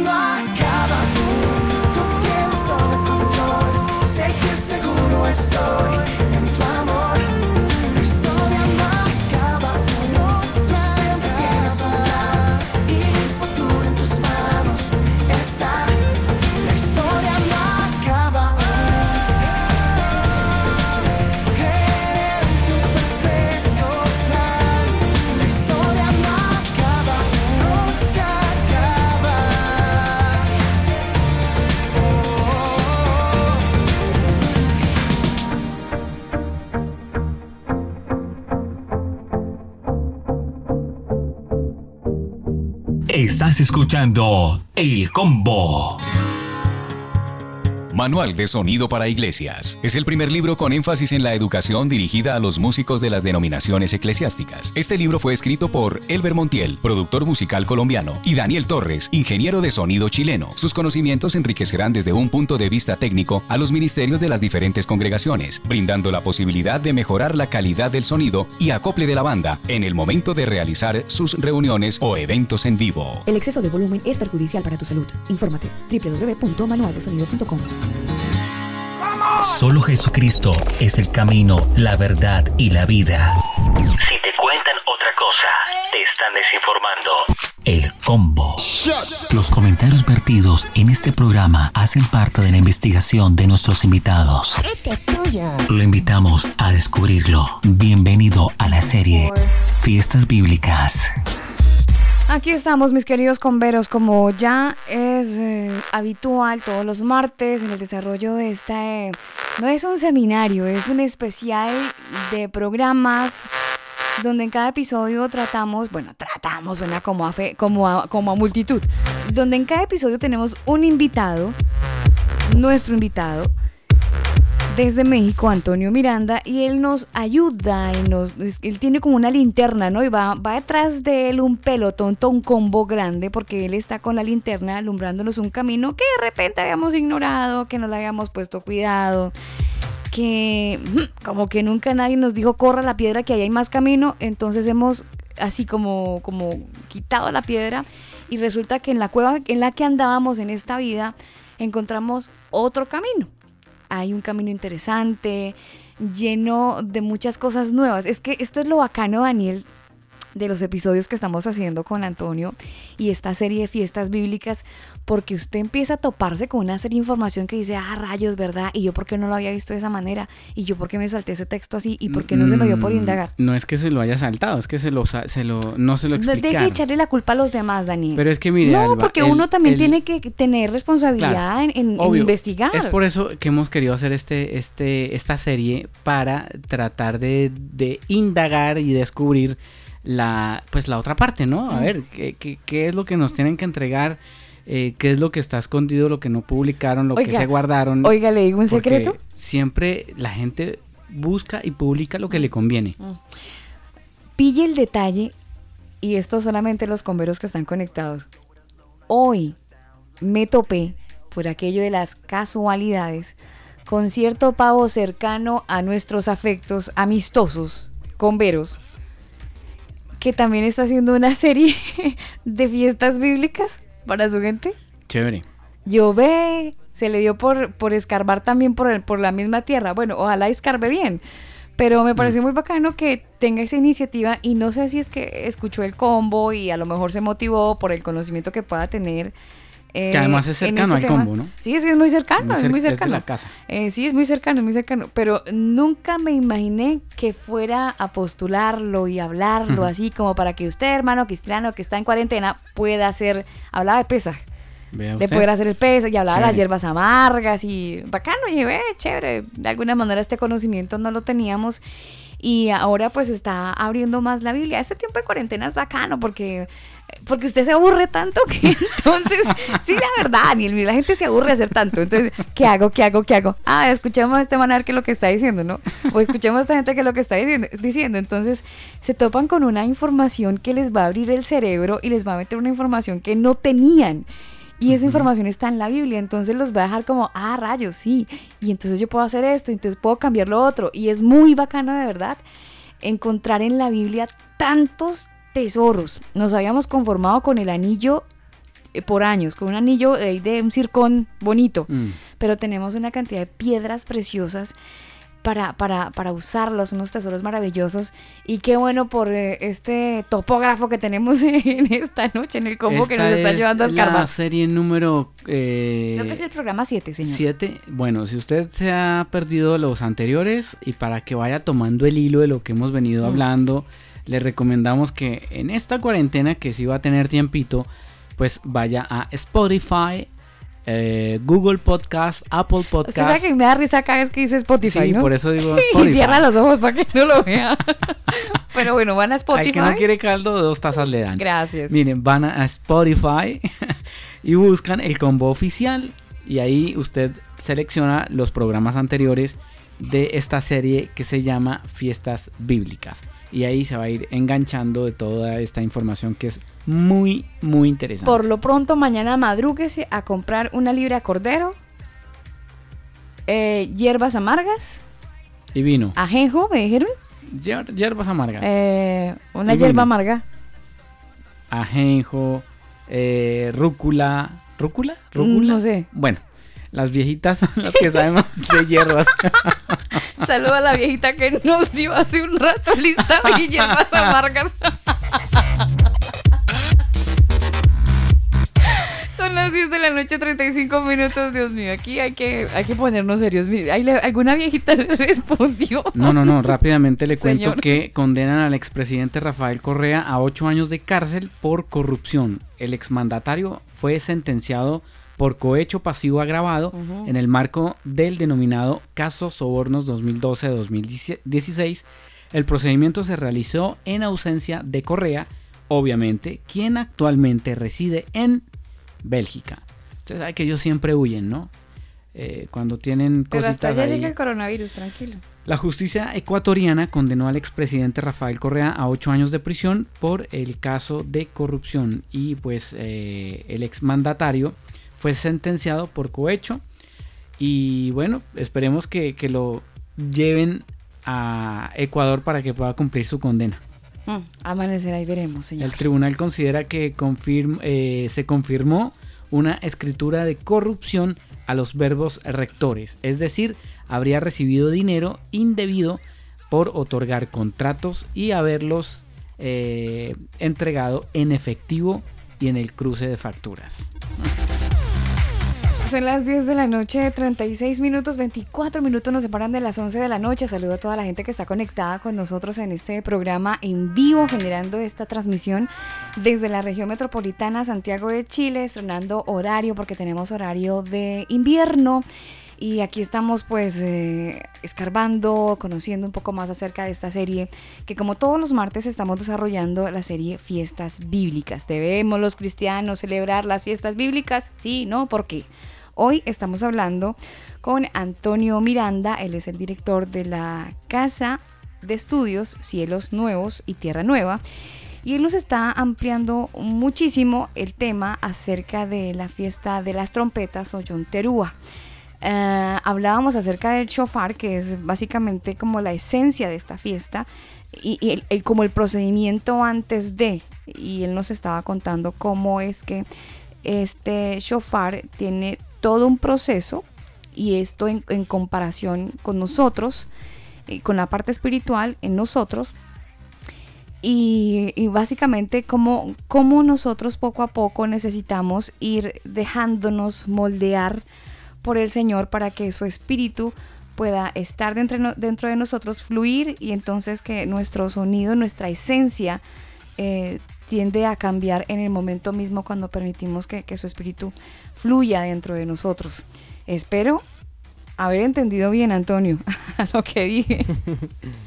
Sí, sí, sí. De hecho, ese es un, un propósito ¿no? de Yom Teruah, identificarnos con eh, el shofar y, y no solamente sonar, porque pues mucha gente suena, mucha gente habla, todos hablan. pero Mucha gente aquí suena, pero muchos hacen ruido. Muchos hacen ruido o, o sonido incierto, como dice Pablo, ¿no? Los corintios, sonido incierto. Este, eso es lo más, eh, podríamos decir, lo clave de todo esto, ¿no? Porque Yom Teruah, sí, nos va a llevar ahorita a, a la fecha que es, que significa proféticamente, pero el shofar ciertamente es el, el elemento único, de hecho, de, de- de la convocación, pero sí nos habla de, de hacer sonar el, el sonido verdadero, ¿no? Que, que sople el, el soplo verdadero, porque sí, mucha gente sopla muchas cosas, muchos sonidos, y, y unos suenan muy bonitos, unos eh, suenan al oído agradables, otros, eh, bueno, pues si, pues, si habláramos de, de los que saben música, ¿verdad? Cómo maneja todo esto, pues el shofar también pueden, pueden, eh, pueden hacerlo sonar muy agradable, muy bonito, muy este, confo- reconfortable, pero, pero aquí está el, punto, ¿no? ¿Cómo es que tenemos que sonar? Ah, y, a quién tenemos que sonar también, ¿no? Entonces, y sobre todo por eh, el tiempo, en, eh, especialmente profético que rodea Yom Teruah. Yom Teruah. Bueno, eh, bien, pues ahí está por una, una, por mientras una analogía sobre el shofar, y es que el Mesías, el Mesías Yeshua, como le llaman Jesús, él fue también como un shofar. Él fue un shofar que, de hecho, por palabras de él, dice que él no hablaba nada por su propia cuenta. Todo dice que hablaba, lo hablaba por el Padre. Dice, las palabras que yo hablo no son mías, dice, sino del Padre que me envió. ¿Qué, qué quiere decir? Que era un instrumento, un shofar solamente ahí eh, puesto para el servicio, para que soplara, para que hablara lo que solamente el Todopoderoso quiere. Y esa es una muestra, ¿verdad? De ser un perfecto shofar. Solamente la palabra del Eterno. Porque si imagínense, cada quien allá afuera habla de todo, desde deportes, política, todo, todo, todo, incluso en las denominaciones o religiones o filosofías o lo que sea, cada uno hablando inspirado este, por, por lo que fue eh, enseñado ¿no? o ordenado. Entonces este, eh, es muy importante que lo que nos haga soplar, lo que nos haga sonar, sea el soplo pues, del Todopoderoso, el aliento santo. Y bueno, eh, en el caso de la festividad, en el caso de la convocación, ya leímos Levítico 23, 23, 24 y 25. Y eh, hay algo muy interesante aquí sobre lo que vimos en Éxodo. Los antiguos trataban de entender qué es esto de Yom Teruah. ¿Qué es esto del sonido de la... Dijimos que al principio que es sonido de la alarma y sonido de, o, sonido de aclamación. La, la, palabra en hebreo es ruah y esto de hecho es muy parecida a ruach. En hebreo ruach es aliento y ruah es eh, aclamación, que básicamente están conectadas porque se aclama con viento. Y, y realmente no siempre eh, tiene que ver con el sonido de un shofar, también se puede aclamar con la garganta, ¿no? con, con, nuestra boca, con nuestros pulmones, con nuestro viento, ¿no?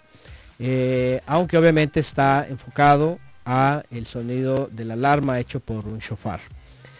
Bueno, eh, los antiguos decían, ¿qué significa esto? Hay, hay, un texto en, en, la tradición antigua que, donde citan a Abraham, al, patriarca Abraham, ya llamado Abraham ahí, y ustedes recordarán, lo, lo, hablamos recientemente para Pesach, en donde sube Abraham con su hijo y finalmente eh, se habla de, de, que el Todopoderoso iba a proveer un, un cordero, ¿verdad? Eh, y lo que estaba ahí para el sacrificio era un carnero. Dice que estaba enredado entre sus cuernos y con las ramas. Y dicen los antiguos, dicen, ese carnero representa sus dos cuernos, los dos grandes sonidos, el primero y el último gran sonido de la redención. Y dicen, el primero dice, se escuchó en el monte Sinai. Y lo acabamos de leer en Éxodo 19 y 20, dice que eh, sonaba el shofar. De hecho, hasta el verso de 18 del capítulo 20, dice que el sonido de shofar sonaba, iba en aumento fuerte. De hecho, se, ahí menciona la palabra shofar. Y dicen ellos, y el último gran sonido de shofar, dice, va a ser el día de eh, la redención final. Esto es muy interesante porque ya los antiguos decían que el sonido va a ser audible y va a ser estrepitoso, va a ser una cosa que a nadie se le va a escapar, incluso los que estén en el sepulcro, ¿verdad? Porque así dice el Mesías, que, vendrá con el gran sonido de, de, shofar. Dice, y los que murieron en él, dice Pablo también, eh, Pablo de Tarso, dice, se, los despertará, dice, y vendrán primero. Y luego los que estemos vivos, dice, seremos transformados. Entonces, este, ahí también se habla de un poderoso sonido de shofar entre todas las que va a estremecer, que va a ser parte de, de su regreso. Y, pero ese es el último. Pero antes del último de su regreso, que, tiene que ver ya con la redención, tiene que sonar la alarma y la alarma es justamente eh, lo que estamos viendo, ¿no?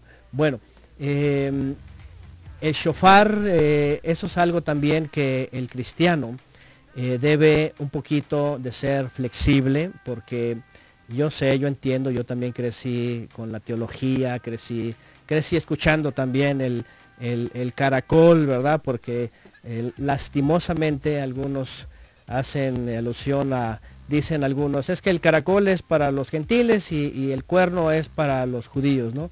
Y la realidad es de que no, ya dijimos que no hay judío y gentil, ¿verdad?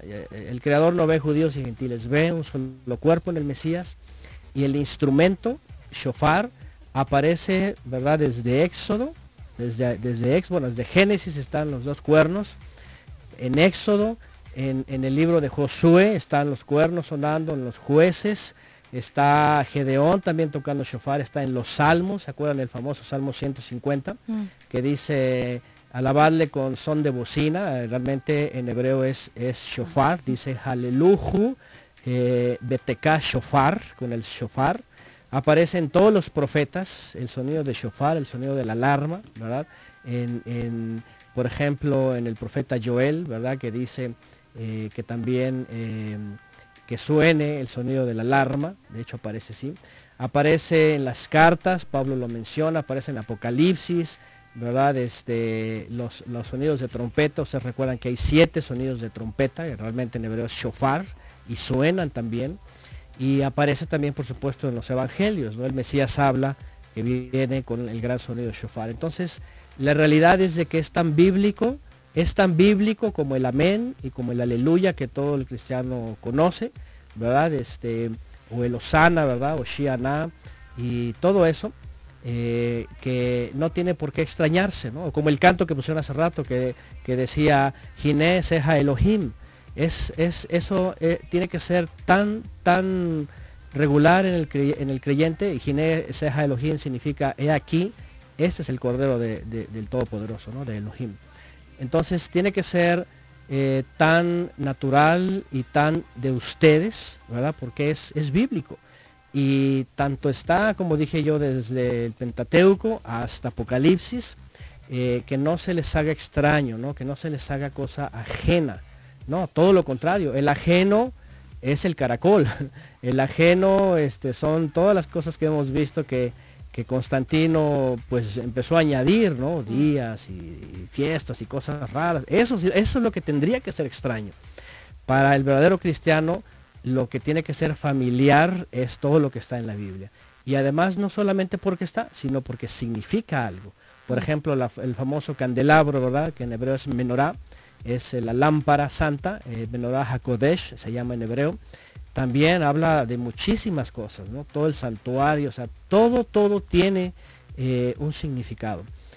Bueno, el shofar, Levítico 23, del 23 al 25 dice, tendrás una santa convocación, un gran eh, eh, reposo solemne con el sonido de la alarma.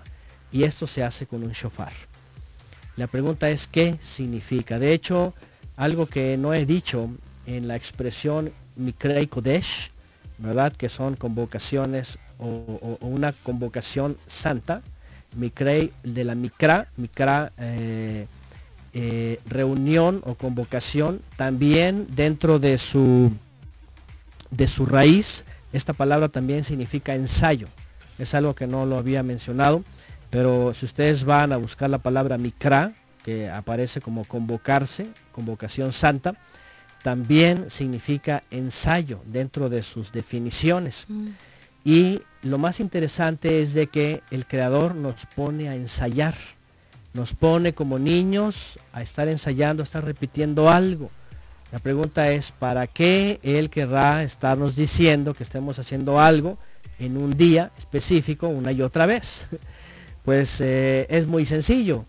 Cuando ya vemos las primeras citas santas cumplidas, el pueblo de Israel tenía que estar también ensayando Pesaj todos los años, todo el tiempo. ¿Por qué? Porque iba a llegar el Pesaj verdadero. Y todos tenían que estar en la fecha, en el día y en el lugar. Entonces, por eso también eh, eso es tu ensayo.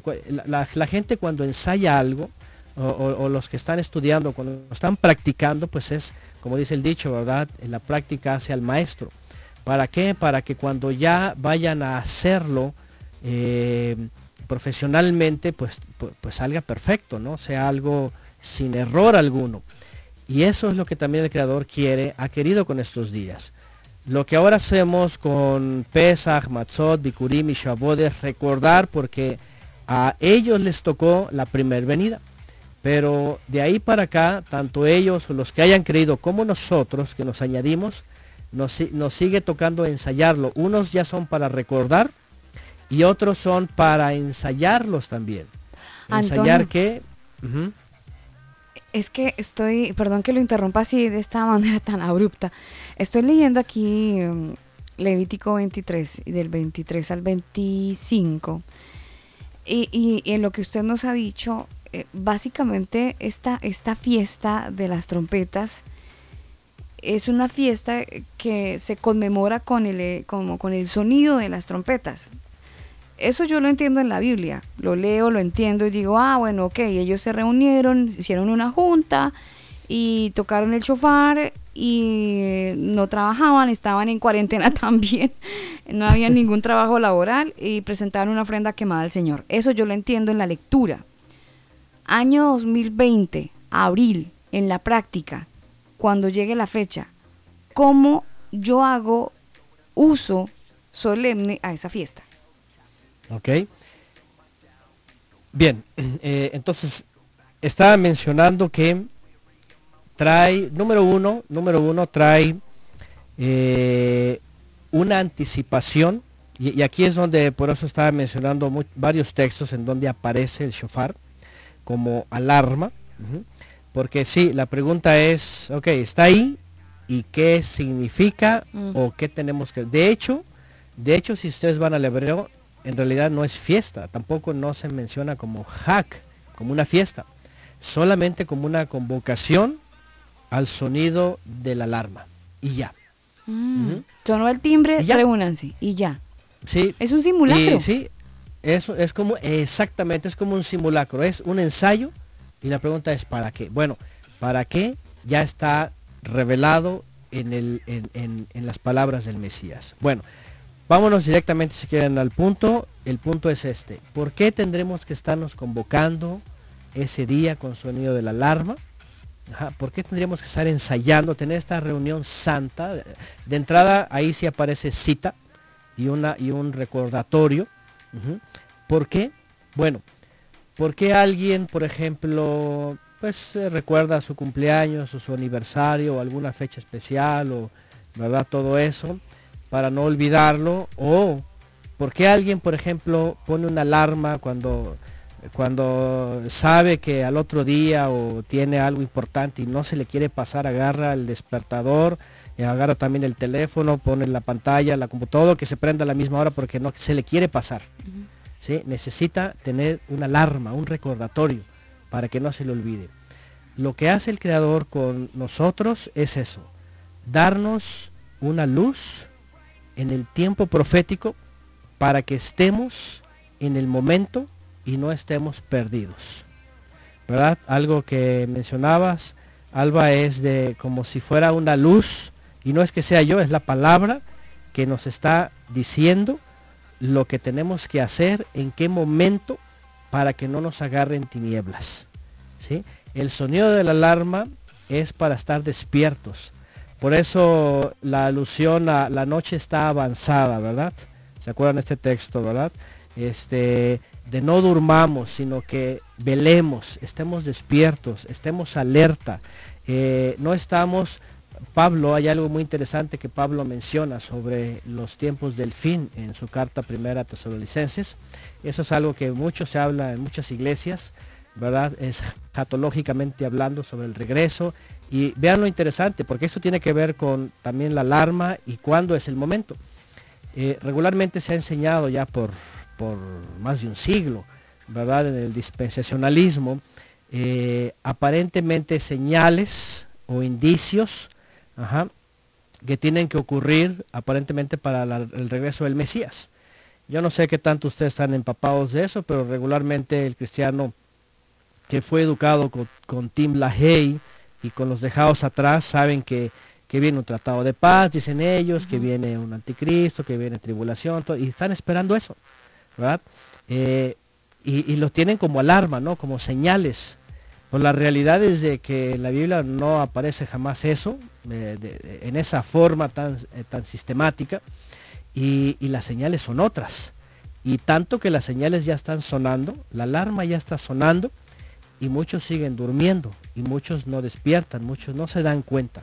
O sea, Yom Teruah, eh, el sonido de la aclamación, que es de alarma, es para que nosotros estemos sonando, ¿verdad? Eh, la alarma, el sonido de ya viene, Y, además eh, mencionaba esto de Pablo porque, porque dice Pablo que, y, voy a citar, si quieren, si quieren voy a citar este texto que dice en 1 Tesalonicenses 5.4, que dice, mas ustedes hermanos no están en tinieblas, dice, para que aquel día les sorprenda como ladrón en la noche.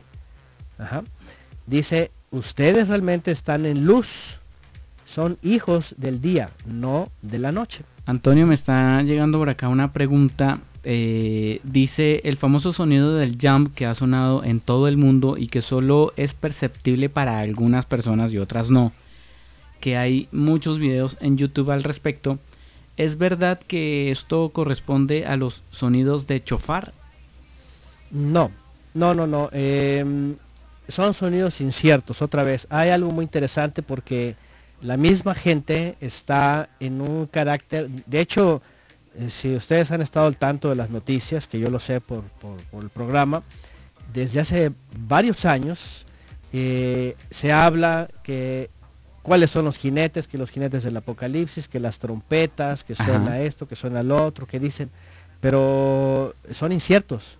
Hay que entender algo que cuando vamos a la escritura eh, se- eh, tenemos que identificar los tiempos y las ocasiones. Ajá. De hecho, para eso es la luz.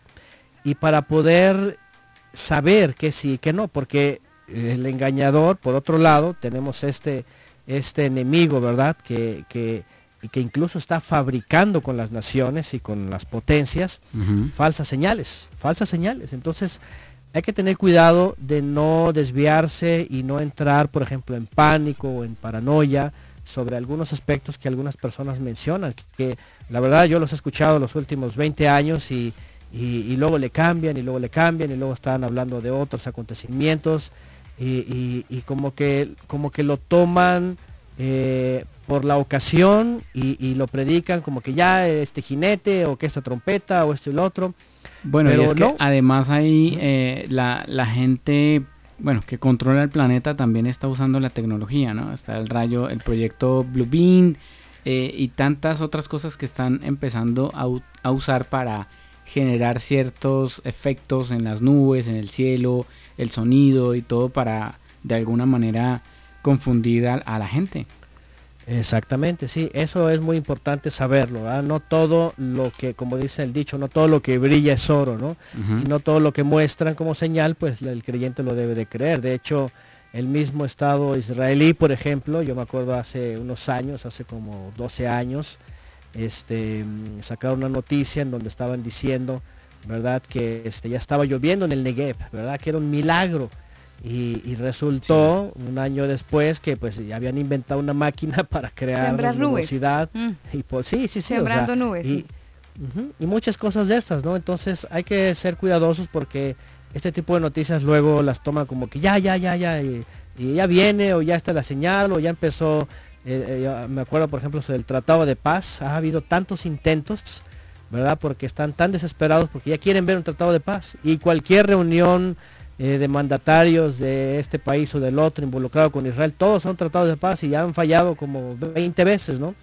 Entonces, no es necesariamente como el hombre lo está. pa- Para eso, de hecho, es la escritura. Para eso, para eso es la escritura, para poder saber qué es lo que realmente va a ocurrir. E incluso en el mismo Apocalipsis hay cosas, por ejemplo, que no están reveladas, ¿no? Eh, los famosos siete truenos, por ejemplo. En Apocalipsis están los siete truenos que cuando va a escribir Juan, se le dice, eso no lo escribas, eso está escondido y no lo escribe. Entonces también no solamente hay cosas que sí se pueden entender, pero hay cosas que no hay ninguna descripción. Y van a estar pasando y la gente le va a pasar pues de noche, ¿no? Cuando Pero van el, el Mesías venga por su iglesia, eh, entonces eh, vamos a escuchar el sonido del chofar. De hecho es lo que dice el mismo Mesías. Él es lo que dice Por, por eso es el simulacro de la de fiesta. De alguna manera. Exactamente. Sí, por eso Pablo dice, ustedes no están en tinieblas, para que el día no les agarre como ladrón en la noche. Esta expresión la usa el Mesías y la usa Pablo. ¿Por qué? Porque, ¿qué es un ladrón en la noche? Bueno, todos sabemos que llega el horario inesperado. el Calladito y sigilosamente. Claro, y cuando todos están profundamente dormidos. ¿Cierto? Ese, ese Profundamente dormidos. adormecimiento eh, puede ser el espiritual, ¿no?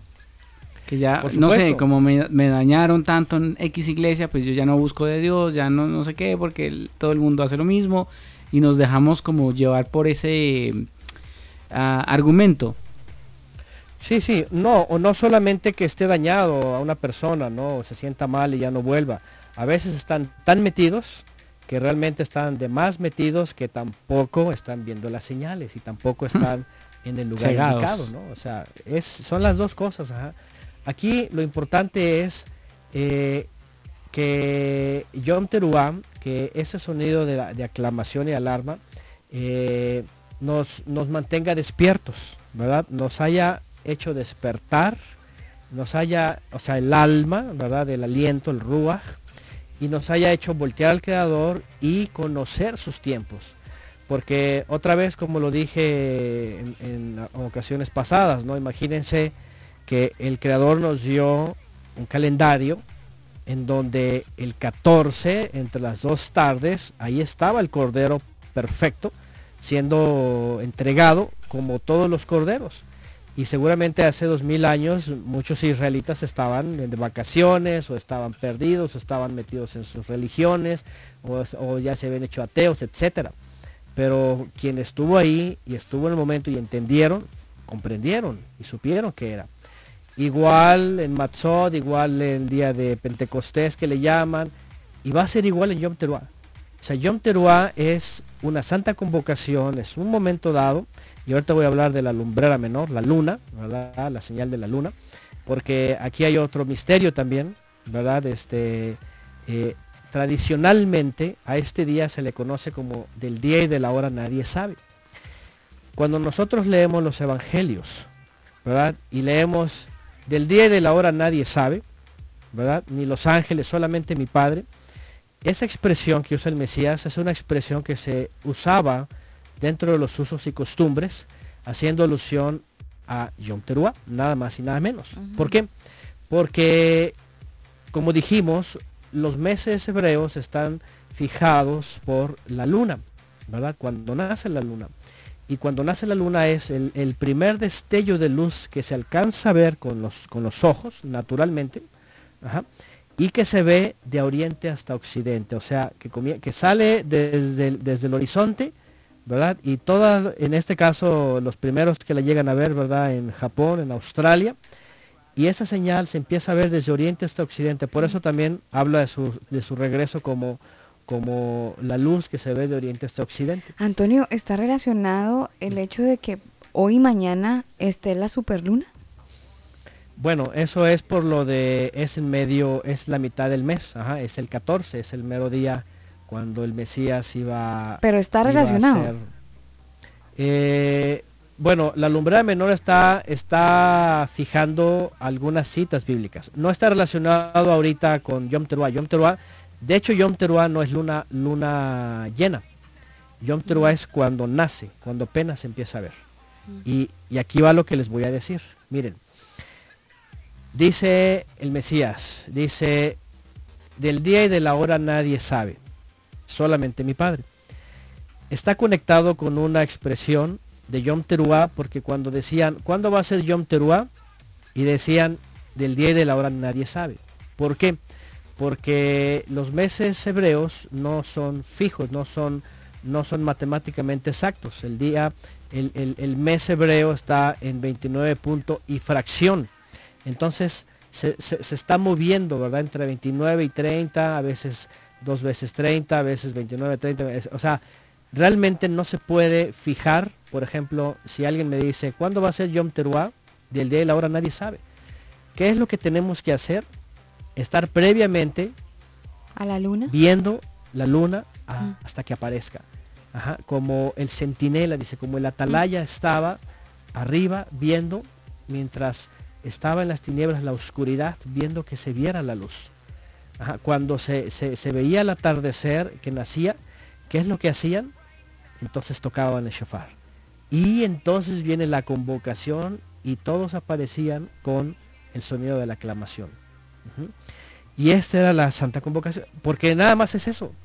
Cuando comience el día primero del mes séptimo, reunión con aclamación, punto. Y Es todos se todo. quedaron como que, ¿y qué más sigue? Viene una ofrenda y todo lo demás, pero de ahí más qué, porque no es ni fiesta, no es alegría, o sea, nada más hazlo sonar, hazlo sonar. Ajá. Lo más interesante es de que obviamente estas están conectadas, eh, Yom Teruah con Yom Kippur, porque 10 días después de Yom Teruah viene Yom HaKippurim, de la cual le hablaremos después, porque en una se suena la alarma y en la otra viene el juicio. Viene, viene si hay, si hay cobertura o no, ya veremos qué significa y, qué, y, y de qué habla esta, ¿no? Antonio, en esta fiesta Ajá. de las trompetas, eh, tomando el texto que usted nos, nos da como referencia, que es Levítico 23, del 23 al 25, eh, la última partecita del 25 dice, no harán ningún trabajo laboral y presentarán una ofrenda quemada al Señor. ¿Por qué una ofrenda? eh, o sea, sí, ¿por qué la ofrenda? Porque creo que era como el simulacro, nos reunimos, se escucha esto y nos reunimos. Pero acto seguido es una ofrenda quemada. ¿Con qué objetivo? Sí, la ofrenda encendida, que era en el altar del incienso, este, al menos lo que entendemos era eh, o significaba las oraciones, como dice Apocalipsis, las oraciones de los santos. El símbolo acá, como esto no se hace porque no hay templo, ¿verdad? la convocación solamente es con el sonido de la, de la alarma, eh, lo que hacemos ahora es elevar plegarias, elevar oraciones, elevar, elevar este, súplicas, ¿verdad? Y de hecho tiene que ver con intercesión también, tiene que ver con súplica.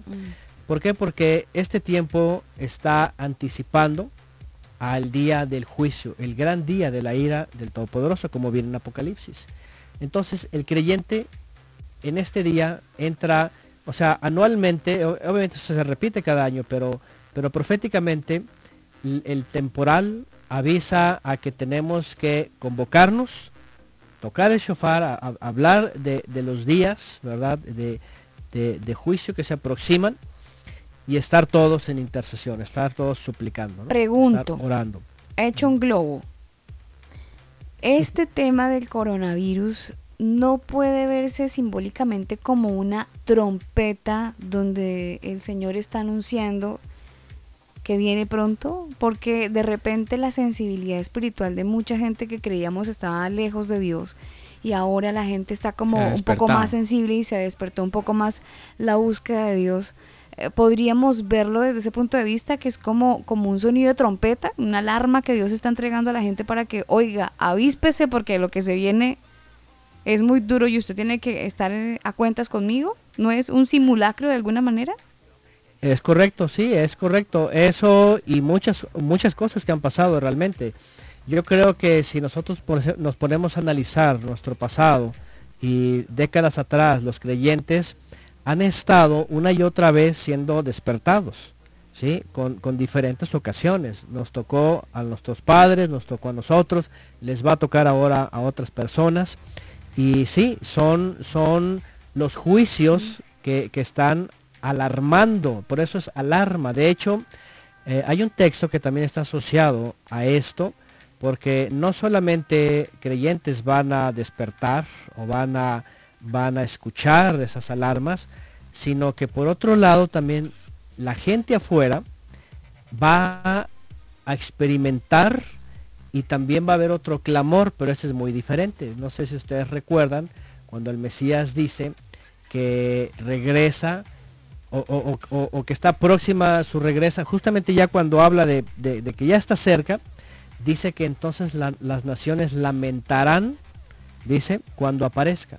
Todas las naciones, dice, lamentarán. La expresión en hebreo tiene que ver con eso, clamor, ¿verdad? Va a haber un clamor en todas las naciones de dolor por ver al Mesías y obviamente sus almas van a interpretar, van a entender su vida, todo lo que pasó, lo que está pasando, lo que va a ocurrir. Y, y también este clamor se va a convertir en un, en un clamor, eh, pero de dolor, ¿no? De, de- llanto, de sufrimiento por, por causa del juicio. Entonces, eh, el ser humano tiene dos formas, ¿verdad? De, de- vivir est- esta, esta cita, ¿no? Por ejemplo, el que la entiende, pues va a dar clamor en ese sentido de, aclamación por la venida. gozo y alegría, es y, y- y alertar a los demás, ¿no? De hecho, si algo nosotros tenemos que hacer justamente es esto, es ser shofarot, es el plural de shofar, ser trompetas que estén sonando la palabra del Eterno a todas las personas para hacerlos despertar, para hacerlos escuchar la voz del Creador y puedan despertar y puedan mirar que hay un, un- un- un sistema verdadero que es el del Creador, con un calendario, con citas, con cosas que Él ha hecho especialmente para el creyente, como lo dije en un principio. Citas son porque Él lo ha hecho especial. Son días especiales en donde va a hacer cosas especiales. Y sabemos que estos hablan del regreso del Mesías. Por otro lado, la pregunta es, ¿qué año va a ser? E- Eso es lo que no sabemos. Pero sí sabemos que va a estar dentro de estos días. Porque si el Mesías vino por primera vez como cordero, ¿verdad? Como cordero vino el mero día, imagínense, si habla que va a regresar en el gran sonido de la trompeta, pues va a regresar en ese día, no puede ser otro día. ¿Verdad? No puede ser el día de Cupido o Navidad o no puede ser, no puede ser otro día extraño, tiene que ser el día que el creador ha elegido. Entonces, aquí es donde podemos entender que estos días eh, nos están eh, llevando, ¿verdad? Por, por el camino de la luz. Por eso Pablo dice, otra vez vuelvo a citar, dice, pero ustedes no están en tinieblas, sino en luz. Ahora, obviamente, el creyente que lee esto tiene que entender que no estar en tinieblas es tener la palabra, tener la lámpara. El, salmista dice, eh, lámpara es a mis pies tu palabra, lumbrera en mi camino. ¿Cuál palabra? Pues eh, toda la palabra, la, la- la instrucción dada a Moisés, los profetas, todo lo que ellos sabían, eso es una lámpara. ¿Por qué? Porque cuando se les quitó esta luz a los creyentes, y ya hablamos de quién lo hizo y cómo cambiaron por luces extrañas, pues la verdad es de que se quedaron perdidos en el camino, o sea, guiados por ciegos. Y pues a dónde van cayendo, pues a los pozos, ¿no? Y, y- y lo lamentable pues es de que eh, pueden llegar estos días y muchos pueden estar haciendo lo que sea, menos eh, ensayando y convocándose para el gran día. Y sí, obviamente estos juicios, esto que, que vemos en el mundo, porque pues es un azote, podríamos decirlo, en toda la tierra, o sea, son previos y son alarmas, son para decir, y, y como lo, lo- lo- lo comentaste, ¿verdad? Eh, En la transmisión pasada, que dijiste, todos profetizaban cualquier cosa, menos esto. Y para que vean, el creador se saca de la manga fácilmente, ¿verdad? Su, su, su- su plan que el hombre no tiene contemplado. O sea, el hombre básicamente está siendo expuesto, pero está siendo alarmado, está haciendo que escuche la señal, ¿no? Como por ahí también Desa- hicieron una... Desafortunadamente, Antonio, la gente en general, y, y- y me incluyo, eh, somos tan emocionales y a veces nos dejamos llevar tanto por eso, por las emociones, que cuando viene alguien y, dice, ay, no sé, ordeno al coronavirus que se detenga, y todo el mundo aplaudiendo y, no sé si Pero ustedes usted no era escucharon de las- los que aplaudían, ¿no? Ustedes escucharon las declaraciones, no, obvio que no, pero en, a- en algún momento eh, yo sí eh, tragué cuento y lo, y lo confieso eh, a muchas cosas que eran eso, emoción, pero a medida que uno va avanzando y conociendo la palabra de Dios y va eh, entendiendo la verdad, uno empieza A a ser libre. Es que la Biblia nos dice, ah, porque hay gente, no, es que eso trae confusión. No, no, no, no. Si hay confusión es porque no es la verdad, porque la verdad nos hace libres. Entonces, a medida que uno va entendiendo eh, la palabra y escudriñándola y metiéndose más a, a investigar y a, y a entender realmente qué es lo que la Biblia nos quiere enseñar, eh, empezamos a dejar de vivir de emociones.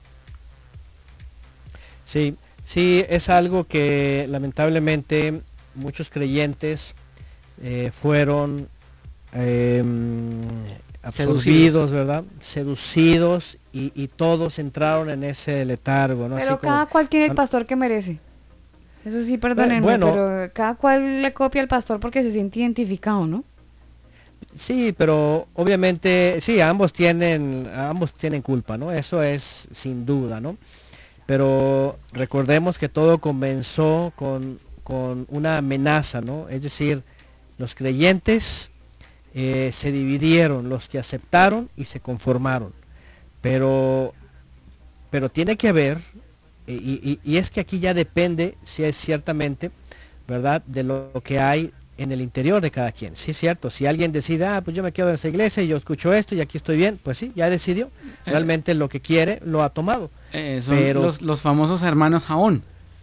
Esos hermanos Jaón, yo sé, yo creo que usted los conoce, Antonio. A, a ver cuál es la descripción, no la había escuchado. Los hermanos Jabón son los que usted aprieta un poquito y salen volando. Salen volando. Ok. Eh, Sí, sí, sí, bueno. Mañana en la ducha más de una decir, ay, el hermano Jabón El se cayó". hermano Jabón les exigen un poquito, no, es que usted tiene que estar en santidad, es que usted tiene que buscar a Dios. Y, no, yo, ¿sabe qué? Me voy porque es que acá me exigen demasiado. Quiero Sí, una, sí, sí. una iglesia más light, más Sí, y permisiva. buscan, sí, sí, sí, buscan lo que, lo que les, les queda, ¿no? Sí, lamentablemente, ¿no? Entonces, este, pero están los otros creyentes que al contrario, ¿verdad? Este, eh, están todo el tiempo buscando y, y finalmente dicen, yo elijo por el Mesías. O sea, yo no estoy ya buscando hombres, estoy buscando realmente quien me, me, me- sostenga, ajá, y, y- yo no quiero liberarme de yo quiero permanecer ahí. Y, y esto es lo que, lo que hoy día se, se- se vive entre muchos creyentes, lamentablemente, y, y es que es profético, el, el mismo Mesías lo dice, dice, pero cuando venga el Hijo del Hombre, dice, hallará fe en la tierra, y la palabra fe, que viene de emuná en hebreo, tiene que ver con fidelidad, seguridad, eh, obediencia y ti- tiene varios, varias descripciones, pero tiene que ver sobre todo con ser fiel, ser, estar seguro y esperar en. Entonces dice, y cuando venga el Hijo del Hombre hallará fe en la tierra, o sea, habrá realmente gente que esté segura en él, que le espere, que esté consciente y preparados, o el mundo estará, pues también como dice la escritura, ¿no? Eh, eh, pues en apostasía, ¿no? Realmente se ha predicado esto hace varias décadas, ya más de un siglo, el avivamiento, pero parece más avivamiento, ¿verdad? Mentiras, ¿no?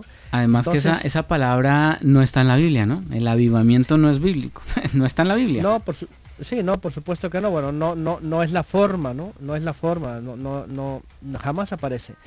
Entonces, eh, aquí el punto es que el creador finalmente eh, nos ha dado su palabra y nos ha dado a su Mesías. Aquí la cosa es que estamos siendo probados. Y el que tiene oídos para oír, que entonces oiga. lo va a oír, sí, Y que, que oiga oiga y que, que y que lo haga. ¿El ¿no? sonido de la trompeta? Bueno, el sonido de la trompeta otra vez está haciendo, es esto, por ejemplo, ¿no? Eh, cuando dice, despiértate tú que duermes, por ejemplo, alguien en algún momento, y si es este momento, o si es desde que comenzó la serie, o empieza, o alguien que escuche, va a ser un sonido de alarma. Así como Bueno, que, eh, de hecho, mira que a- Antonio, o sea, eh, con respecto a este tema, nosotros hemos estado casi año y medio más o menos eh, con la inquietud de poder hablar de, este asunto en el programa eh, y creo que esa inquietud Dios la pone, ¿no? Y bueno, el día de mañana, no sé, el Señor le dirá a cada quien, oiga, pero yo le puse a usted eh, escuchar el combo, usted lo escuchó y lo que escuchó lo hizo, no lo hizo, lo tomó, no lo tomó, pues cada quien dará cuentas a Dios, ¿no? Y, y creo que eh, Dios pone en nosotros, ahora sí, el querer como el hacer por su buena voluntad. Y nosotros somos los que tomamos la decisión. Eh, y me acuerdo del texto que Dios nos dice, mi pueblo se perdió porque le faltó conocimiento. O sea, no dice, mi pueblo se perdió porque le predicaron otra cosa. No, le faltó conocimiento. O sea, aquí eso es personal, único e intransferible. que nos toca a cada quien Sí. eh, meternos Un con, con él y, y empezar realmente a, a analizar el asunto.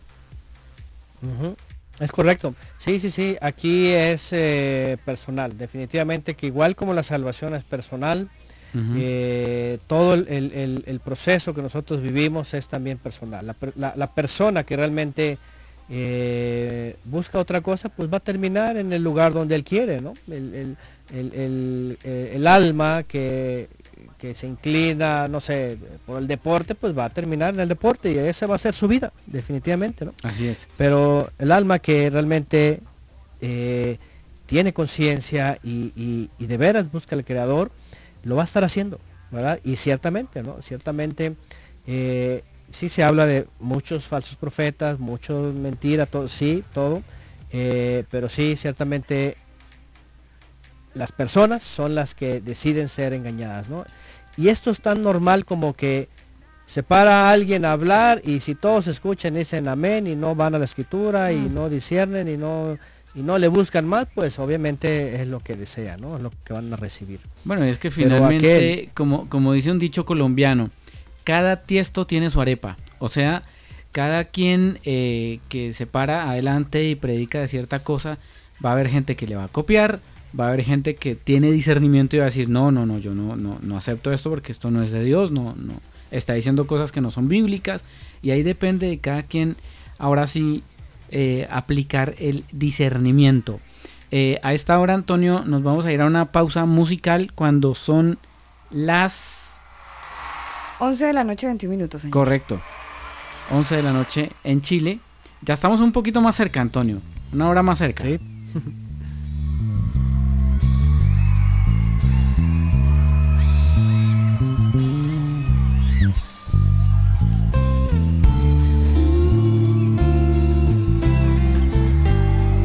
elcombo.com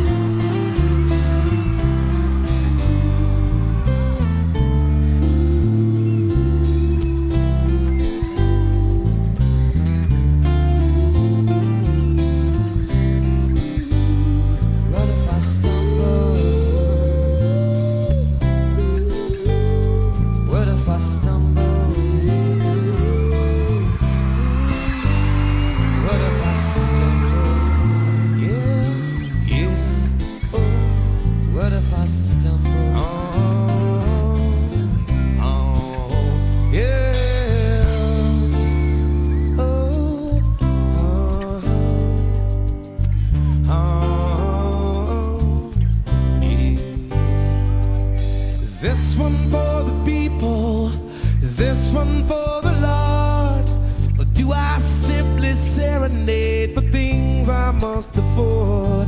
You can jumble them together. My conflict still remains. Holiness is calling in the midst of courting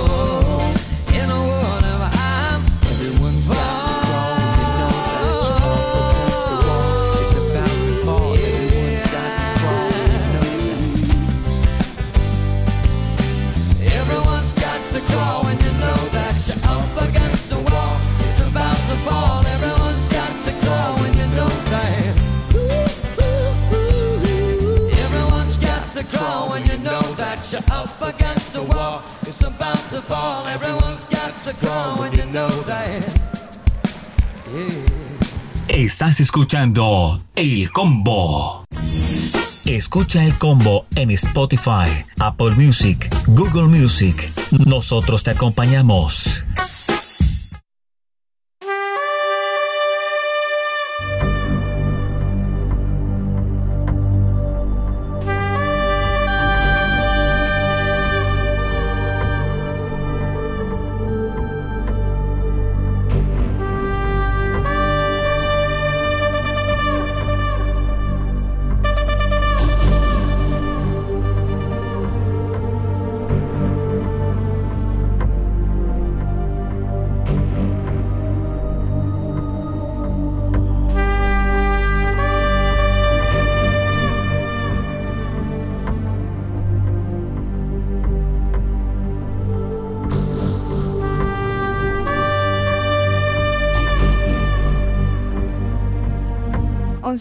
Noche, 25 minutos. Nuestro saludo para toda la gente que está conectada con nosotros en algún lugar del mundo a través de elcombo.com, a través de Facebook. En este momento una transmisión en vivo para la gente que está conectada desde el grupo El Combo. Sí, señora, saludamos a toda la gente que está conectadita ahí desde el grupo. Jennifer Medina está conectada. Kenny Get Díaz también está ahí conectado a la gente que está desde nuestra aplicación Mix LR.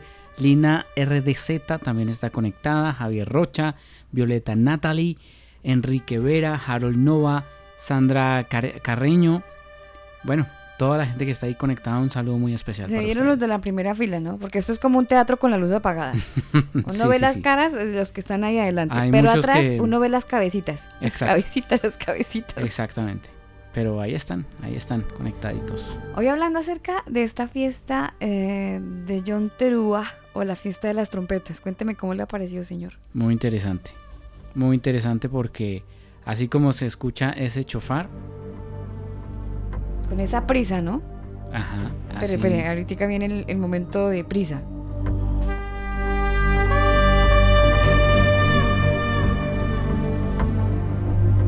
Así te tiene que fluir el Espíritu Santo en nosotros. Pero sobre todo lo que significa. Excelente, muy interesante. Lo que significa. Em, Antonio, ¿debemos tener un chofar en la casa? Si yo quiero hacer este simulacro, ¿cómo, cuándo y dónde? Ok, bueno, em, el chofar es algo bíblicamente muy común. Eh, pensemos en Israel, por ejemplo, tener, pues como el creyente, ¿no? Tiene su Biblia, tiene este, ¿qué podríamos decir? Una, una menorá, que a veces, eh, un candelabro, como le llaman. Eh, estos, estos objetos simbólicos, por supuesto, son como parte del símbolo profético mesiánico. Entonces, el que sabe, el que conoce, el que entiende y el que vive, evidentemente pues se hace de, un shofar justamente pues para eso, porque en realidad eh, eh, no solamente en Yom Teruah se tocaba el shofar, realmente el shofar se tocaba por ejemplo en Shabbat, eh, de hecho en, todos los días de convocación se toca el shofar. Entonces lo ideal, obviamente lo ideal... Es tener uno en casa. Sí, lo ideal para el que lo desee, el, que quiera vivir estos días y, poder, por ejemplo, convocarse y, anunciar estos días, este, lo ideal pues es tenerlo, ¿no? No es una obligación. esto es como el que le nace, ¿no? Es decir, el que lee, el que entiende y el que quiere, pues obviamente le nace y lo consigue, ¿no? Hay diferentes formas, incluso hasta se puede hacer, ¿no? Pero esto ya es ya es algo que cada quien... No, pero ¿quién se va a aguantar el olorcito del tuétano ahí que se está dañando? Yo la verdad prefiero como ir a, a, a, su a su talento, Antonio, aprovechando además que usted es una persona experta en fabricar chofares. Bueno, sí, yo he estado siendo ya por los últimos 12 años chofarador, entonces es parte de lo que... ¿Cómo, trabajo, ¿cómo, ¿Cómo se le denomina a una persona que hace chofar? ¿Tiene algún nombre? Eh, ¿Chofarista? No, no, bueno, sí tiene un nombre, el, por ejemplo, en, en- en la Biblia, al que era asignado a tocar, por ejemplo, shofar para los momentos especiales, se le llama toquea, toquea. Toquea. Ajá, eh, toquea, ajá, porque tequía es, es- en hebreo es, es eh, hacerlo sonar, tocarlo, ajá, y toquea es la persona que, que lo hace sonar, que lo, que lo toca. Pero al fabricante no, nada más fabricante, fabricante de, de shofarot. ajá. Entonces, este, no, no tiene un nombre especial, se le puede decir artesano, ¿no? Como la palabra aparece para otros trabajos. ¿Y hay como para principiantes? O sea, necesitamos uno tener buenos pulmones ahí, ahí como para empezar a entrenarnos y hacer el, El chofer simulacro. viene con la carta de, ¿De instrucciones? instrucciones de uso. Ponga la boca así. No, no, realmente cualquier shofar suena, sí, sí requiere más aire, esos, esos cuernos grandotes de venado, de, de antílope. Hay unos, hay unos animales que se llama kudú, es un antílope especialmente africano, sobre todo los africanos son muy grandes, y son unos cuernos, pero como de más de un metro, así Mm. larguísimos. Oiga, Antonio, una Esos- pregunta a un amigo Mm. ambientalista. ¿Esos animalitos, qué onda con los, anima- con los animalitos? ¿De dónde salen? ¿Son sacrificados? ¿Son capturados? ¿Cómo, cómo se atrapa Son- el animal para, para finalmente sustraer el cuerno? Sí, la mayoría son de crianza. Por ejemplo, los que yo trabajo son de crianza, son borregos y cabrillos de crianza. Entonces, este, no, no, no está prohibido, por ejemplo, ¿no? O sea, son, son, son de crianza y, son para consumo. Eh, eh, actualmente, obviamente, por el asunto ambientalista, este, si, si son de caza, por ejemplo, pues tiene que estar permitido la cacería. En el caso de este tipo de cuernos, por ejemplo, exóticos, pues tiene que ser así. La gran mayoría, por ejemplo, de esos cuernos grandotes que son exóticos, tanto de gacela, de elan como de kudú, que traen de África, igual es, es cuando está permitido y además estos abundan allá, entonces, entonces tienen los permisos para llevarlos a diferentes países. Sí, de hecho los meten en cuarentena, esto sí hacen porque por las bacterias y virus que, que vienen de otros continentes. Y ya después de la cuarentena los distribuyen y ya se trabaja, ¿no?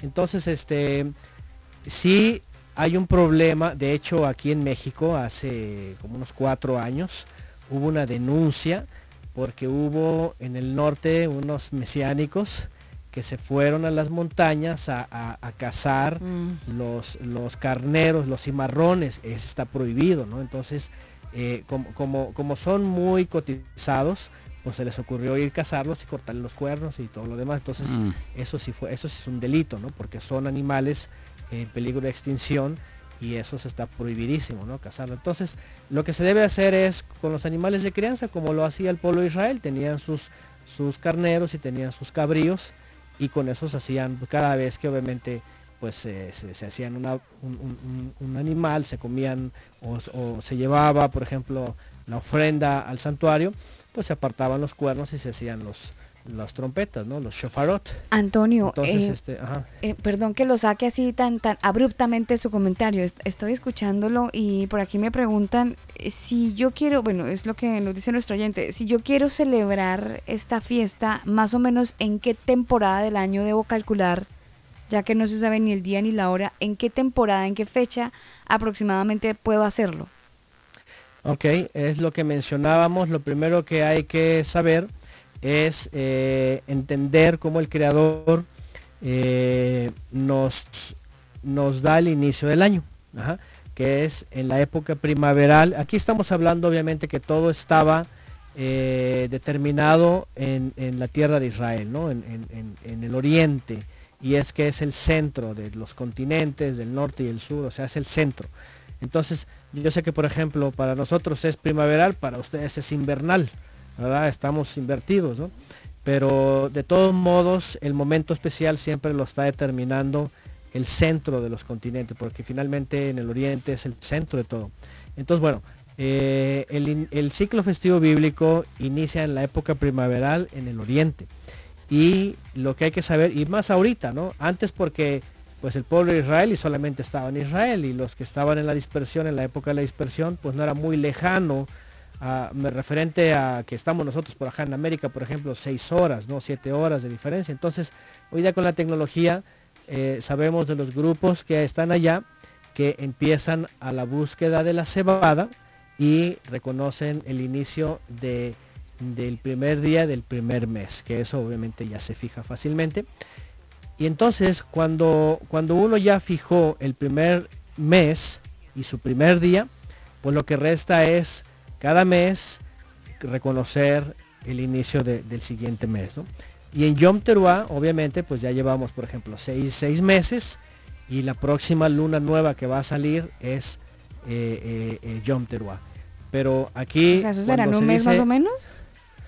Ah, no, Menos. estamos apenas apenas es el, ese es el primer mes. Ahorita estamos al 14 del primer mes. O sea, es de aquí a seis meses. Ah, Sí, sí, no, ahorita estamos iniciando el año apenas y estamos en Aviv. Y, y, y Yom Teruah es hasta el séptimo. Entonces, lo que hay que hacer es ir contando los meses hasta llegar al séptimo. Cuando dice del día y la hora nadie sabe, es porque cada mes que inicia con la lumbrera menor, eso sería como Realmente- octubre más o menos en nuestro calendario. Principios de septiembre, más o menos. Septiembre, Sí, octubre. Nosotros ya lo, ajá, nosotros ya lo tenemos más o menos eh, calculado por el cálculo que se hace astronómicamente y tenemos nosotros ya un calendario. De hecho, este, que si nos lo puede compartir. Eso le iba a preguntar favor. yo, Antonio. ¿Tienen alguna aplicación Que- que o para algo compartir que, el calendario que la para estar ubicados, gente por favor. pueda descargarlo para estar Mm. ahí al tanto de todo esto?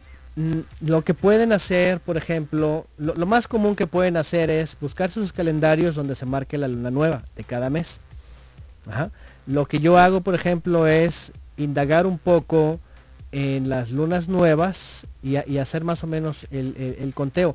Obviamente eso nos da un acercamiento, ¿verdad? pero tampoco sabemos con exactitud. Por ejemplo, en este año 2020, gregoriano, se, se espera que la luna nueva aparezca según el cálculo astronómico y, y para eso hay un programa, ahí sí hay un programa, hay muchos programas astronómicos, pero a mí me gusta uno que se llama Stellarium, así es en inglés, Stellarium, Stellarium. ajá, con doble L, ajá, Stellarium. Y, y este programita, eh, ustedes se posicionan en el lugar donde están, bueno, lo pueden hacer en el oriente, se, se posicionan en el oriente y se pueden ir moviendo por meses y les va dando la luna nueva, ¿verdad? Cada, cada mes. Por ejemplo, El en próximo, este caso, el 22 del- de este mes es luna nueva. Ujú, si, si lo, si ya lo tienen por ahí, por ejemplo, ajá, Sí. eh, la luna nueva, el segundo mes ajá, de- de- del ciclo bíblico ajá, sería más o menos el que el 24 de abril. Ah, hay, hay que tener en cuenta esto. Ahí les va algo muy importante. Una cosa es la luna nueva astronómica, que ellos, hablando de la ciencia, astronómicamente hablando, ellas lo posicionan en la conjunción. O sea, cuando la luna está eh, exactamente eh, eh, cruzando el, el- el- el- por, por decirlo, la bóveda celeste, ¿verdad? En el día está cruzando con el sol, que es cuando a veces hay este, eclipses. Ajá. Así es. Eso se le llama, ajá, se le llama conjunción, pero ahí no se ve nada, obviamente, porque está el sol. Ajá, Entonces, la luna astronómica nueva es cuando no se ve para nada. ¿Ah? Pero la luna nueva bíblica es cuando ya se ve apenas la primera uñita que le llaman. Mm. Entonces, eh, hay que saber esto, es importante, ¿por qué? Porque en tiempos bíblicos, para saber cuándo iniciaba tanto el mes como el, eh, el año nuevo, como Yom Teruah, había personas, y esto está escrito también en, en- en la historia, había israelitas, levitas, que se iban hacia el oriente de Jerusalén y se iban hasta las montañas lo más alto. Entonces, eh, estos testigos que estaban lo más lejano de Jerusalén hacia el oriente, lo que hacían ellos era esperar, ¿verdad? A que, a que se viera la lumbrera menor. Y, y de hecho eran dos, tenían que ser dos o más testigos. Entonces cuando ocurría esto, lo que hacían ellos es prender una fogata, prender leña, y, y, y esa era una señal. Entonces cuando lo veían a lo lejos, decían, ya hubo dos testigos que, que vieron la señal. Entonces iban anunciando así por las montañas hasta llegar a Jerusalén y entonces daban el aviso, ya se vio la señal. Y entonces es cuando tocaban el shofar. Entonces lo que tenemos que hacer nosotros es lo mismo, ¿verdad? eh, nosotros tenemos, por ejemplo, testigos, ¿no? Tenemos hermanos que viven en Europa, que están en aquella región más cercano al oriente, que nos van diciendo. Tenemos un hermano en Japón, antes había un hermano en Australia que nos iba dando, como que nos iba dando el pitazo, como se dice, ¿verdad? Anunciándonos cuando ya se veía, ¿no? Entonces esto es importante. ¿Por qué? Porque eso eh, tiene que ser eh, muy preciso. Algo, algo que tiene que saber los que lleguen a escuchar es de que, de que a veces la luna nueva, la primer luz, a veces suele verse en América, por ejemplo, ¿verdad? pero no se vio en- desde Oriente, ¿eh? desde, desde Japón, por ejemplo, Australia, eh, todo Asia y África y Europa, y apenas se vio aquí. Entonces eso no cuenta para iniciar. ¿Por qué? Porque nosotros somos astronómicamente los últimos en terminar el día. Lo que quiere decir ahí es de que el siguiente día ya se va a empezar a ver desde oriente hacia occidente. ¿Esto por qué? Porque el mismo Mesías dice, dice así como el relámpago se ve de oriente hacia occidente, la señal de la luz, así dice va a ser el regreso de- del Hijo del Hombre, dice. Es decir, es una, es una señal de luz que se debe de ver, que hace alusión pues justamente que, le- que todo ojo le verá, ¿no? Y también ref- Entonces- re- refiriéndose a la velocidad, ¿no? Que va a ser muy rápido, casi que en un abrir y cerrar de ojos. Sí, de hecho muy rápido, en el momento ya que aparezca y, y, bueno, si quieren, porque también tiene que ver con eso, citamos Mateo 24, que dice aparecerá la señal del Hijo del Hombre, dice enviará en el, en el 24-31, porque tiene que ver, bu- bueno, ya que hablemos de, de Yom Kippur, aquí lo que les quiero decir también es importante. Aquí aparece un gran sonido de trompeta o de shofar, dependiendo de las versiones. Mateo 24, 31 dice, y enviará a sus mensajeros, a sus ángeles, con, y, esta expresión te- te- tenemos que diferenciarla de Yom Teruah, ¿ok? Yom Teruah es el sonido de la alarma, de la aclamación, es diferente a Tequia Gedolá, y bueno, voy a entrar a lo que tradicionalmente y a lo que bíblicamente son los toques de, de shofar, ¿ok? Ahí les va. Número uno, tenemos en la Biblia eh, varias alusiones a tocar el shofar. El primero es tequía, que nada más es un toque, tequía. Hay otro que es tequía gedolá, que es un toque grande. Hay otro que es eh, teruá, que es justamente el de Yom Teruá, que es alarma o aclamación. Y, eh, y son todos. O sea, en la Biblia nada más aparecen esos. Obviamente eh, hablan en, en- en, eh, por ejemplo, el, teruá, por ejemplo, se, se sonaba cuando, cuando se convocaban a la guerra, era sonido de alarma, que venían todos los escuadrones de Israel. Sonaba la alarma y venían todos los escuadrones de Israel.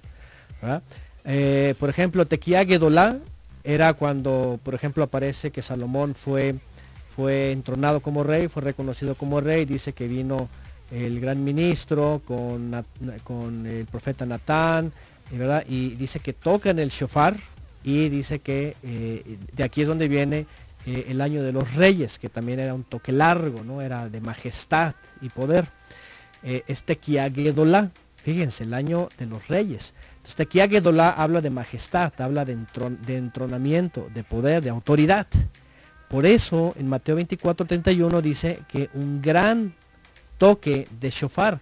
Depende de las versiones. Aquí el problema son las versiones. Por ejemplo, la Reina Valera te va a decir un una gran voz de trompeta, ¿no? Y todos van a pensar así como los ángeles que Con la escriben los, trompeta. eh, ajá, con la trompeta larga, así, ¿verdad? Pero no. O sea, hay que entender que vamos a interpretar, entender qué es ese sonido de shofar. El tema es que, Y- es que el que ha hecho el simulacro, eh, Antonio, va a entender el sonido y lo va a poder interpretar. Exactamente. Pero y el eso que es no por eso va a pegarse una perdida. Se va a asustar. O sea, lo que va a hacer es, es como dice Apocalipsis, va a rogarle a las montañas que le caigan encima porque no va a querer estar ante, ante tal majestad y tal poder, ¿no? Pero el creyente se va a alegrar, o sea, se va a gozar, va a decir, ya llegó, ya viene, ¿no? Entonces, eh, yo quería hacer esta diferencia. Bueno, eh, el Ah, Existe- judaísmo... espéreme, Antonio, ¿existe alguna posibilidad de que usted, ya que tiene el shofar y es el experto en el tema, además, No sé, don Daniel, si, si de pronto Antonio nos puede interpretar cada uno de esos sonidos que nos dijo. Ok, ok, aquí es donde justamente quería hacer, pero quiero hacer una diferencia. A ver. El judaísmo, por ejemplo, y esto quiero que lo sepan, porque el judaísmo ha, por ejemplo, añadido un toque más que es Shevarim. Ok, bueno, voy a decirles lo que es la tradición judía. La tradición judía menciona Tequía, que es un toque eh, medio, ¿verdad? Tequía Gedolá es un toque largo hasta que se acaba el aire del pulmón. Shevarim, bueno, el primero es Tequía, tú. Tequía Gedolá es tú, larguísimo. Shevarim, dicen ellos, es un toque de tres, tú, tú, tú, medios. Y después viene la terúa, que son sonidos cortos. tu, tu, tu, Nada más que ellos dicen que tiene que ser nueve, ¿verdad? Aquí ya se mete cuestiones místicas, ¿no? El judaísmo. La Biblia no dice eh, que sean ¿Cuántos? tal número. Nada más dice, ajá, nada más dice que es, es un sonido de la alarma. Y sonido de la alarma Antonio. siempre es tu, tu, tu, tu, tu, tu, tu, tu. Ujú. Antonio, cuando estaba el pueblo de Israel que Dios les manda a Jericó, ¿tocaron el shofar? Sí, sí, de hecho eran, eran sonidos. Es más, vamos a- al texto si quieren, porque eso es muy interesante. Dice en el libro de Josué, dice que los ministros eran siete Mm. y llevaban cada uno su shofar de carnero. De hecho, en el hebreo dice tal cual, shofar de carnero, ¿verdad? Delante del arca. Dice el séptimo día darán siete vueltas, los ministros van a tocar el shofar. No dice, eh, por ejemplo, aquí no dice qué sonido, nada más dice tequía. O sea, era un sonido, era un sonido medio, tú y ya, era suficiente. ajá. Entonces no dice, por ejemplo, una alarma, no dice una teruá, no dice un shevarim, no dice tequía gedorá, simple dice, simplemente dice tocarán. Y lo que hacían era tocar un sonido medio, tú ya, era suficiente. Suficiente Entonces, para este, confundirlos. Bueno, para confundirlos y, y obviamente además ahí vemos que obviamente pues la obra la hace el Todopoderoso milagrosamente. Hay muchas explicaciones científicas porque algunos vi un video hace varios años que el sonido de shofar eh, así aumentado eh, puede pues, pues, como todo sonido no causar fisuras aturdir. causar aturdir no todo eso pero bueno obviamente no esperábamos que los hombres hicieran algo realmente era un milagro no este, ellos nada más obedecieron eso es algo muy importante. Ellos solamente obedecieron. Dale una vuelta y toca el shofar y el último día dale siete vueltas y toca el shofar. Y abajo los, mu- los muros, ¿no? Entonces el shofar realmente aparece en muchos lugares. Ahora, bíblicamente están estos toques. Tequía es un sonido normal. ¿sí? Eh, eh, teruá, sonido de la alarma. Para la guerra, para Yom Teruá, para un anuncio eh, pues es de alarma, ¿no? De alarma, como el que aparece en el libro del profeta Joel, no sé si lo recuerdan, ¿verdad? Está en, eh, que dice en el 2.1, tocad el, el shofar en Sion, dice, dad alarma en mi santo monte, tiemblen todos los moradores de la tierra porque viene el día del eterno. ¿Se dan cuenta?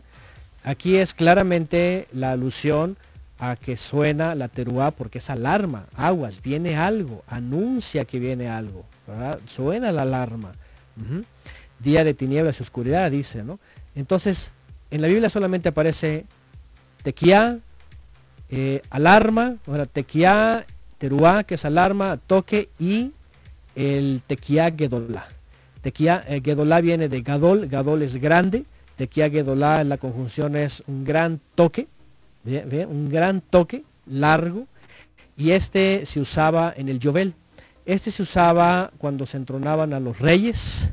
Es un sonido de majestad, de poder, de autoridad y se usaba regularmente cuando se entronaban a los reyes. En un toque largo.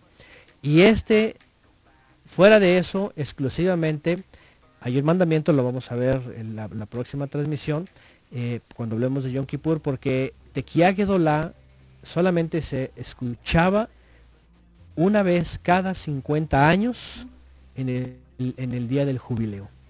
Y esto es lo que justamente se espera después de la alarma. Después de la alarma viene el gran toque de majestad y poder que está haciendo alusión a Mateo 24:30, ¿verdad? Mateo 24, ¿dónde viene? eh, 31, dice que, que habla, y ahí dice, eh, Shelach, eh, dice enviará sus malachim, dice eh, Be Gadol Tequia Gedolá, con el gran sonido del shofar. Y, pero esto ya va a ser eh, eh, justamente ese, ese otro sonido, porque algo que es muy interesante es de que se va a escuchar, esto es de veras, es, y ustedes recuerdan en el monte Sinai estaba el pueblo de Israel. ¿Qué pasó con el pueblo de Israel que no estaba preparado Súper y que paniqueado. No, no escuchaban el sonido de shofar? Estaban asustadísimos. Sí, sí, no aguantaron. Y eso que, que- que- que- les dijo Moisés, prepárense, se va a manifestar el Todopoderoso, no tengan miedo, aquí va a estar y no va a pasar, solamente no rebasen los límites Mm. y se morían de terror y dijeron, no, no, no, Moisés, tú sube. Entonces ahora imagínense la gente que no entiende nada, que no sabe nada y que escuche el estruendo y el poder y la majestad y aparezca la señal, o sea, es una cosa que por eso dice Ahí Apocalipsis, Va a haber mucha caigan los gente. muertos sobre nosotros. Ajá, va a haber mucha gente que va a, a- a realmente, ahí sí van a creer de todo lo que se, se predicó, de todo lo que se hablaba. Eh, Oh, sí, pero allá no va a haber oportunidad. Exactamente. Aunque ah, sí, hay, hay gente que dice que los que se van a quedar eh, van a vivir em, la tribulación y todo eso y, y a lo mejor tengan chance de de em, pues de, de salvarse. Es, es lo que dicen. Bueno, ajá, es el dispensacionalismo. Lamentablemente, esta teoría sí mantiene a muchos como que, bueno, yo si me quedo, pues ya ahí en la tribulación ya le echo ganas ahí.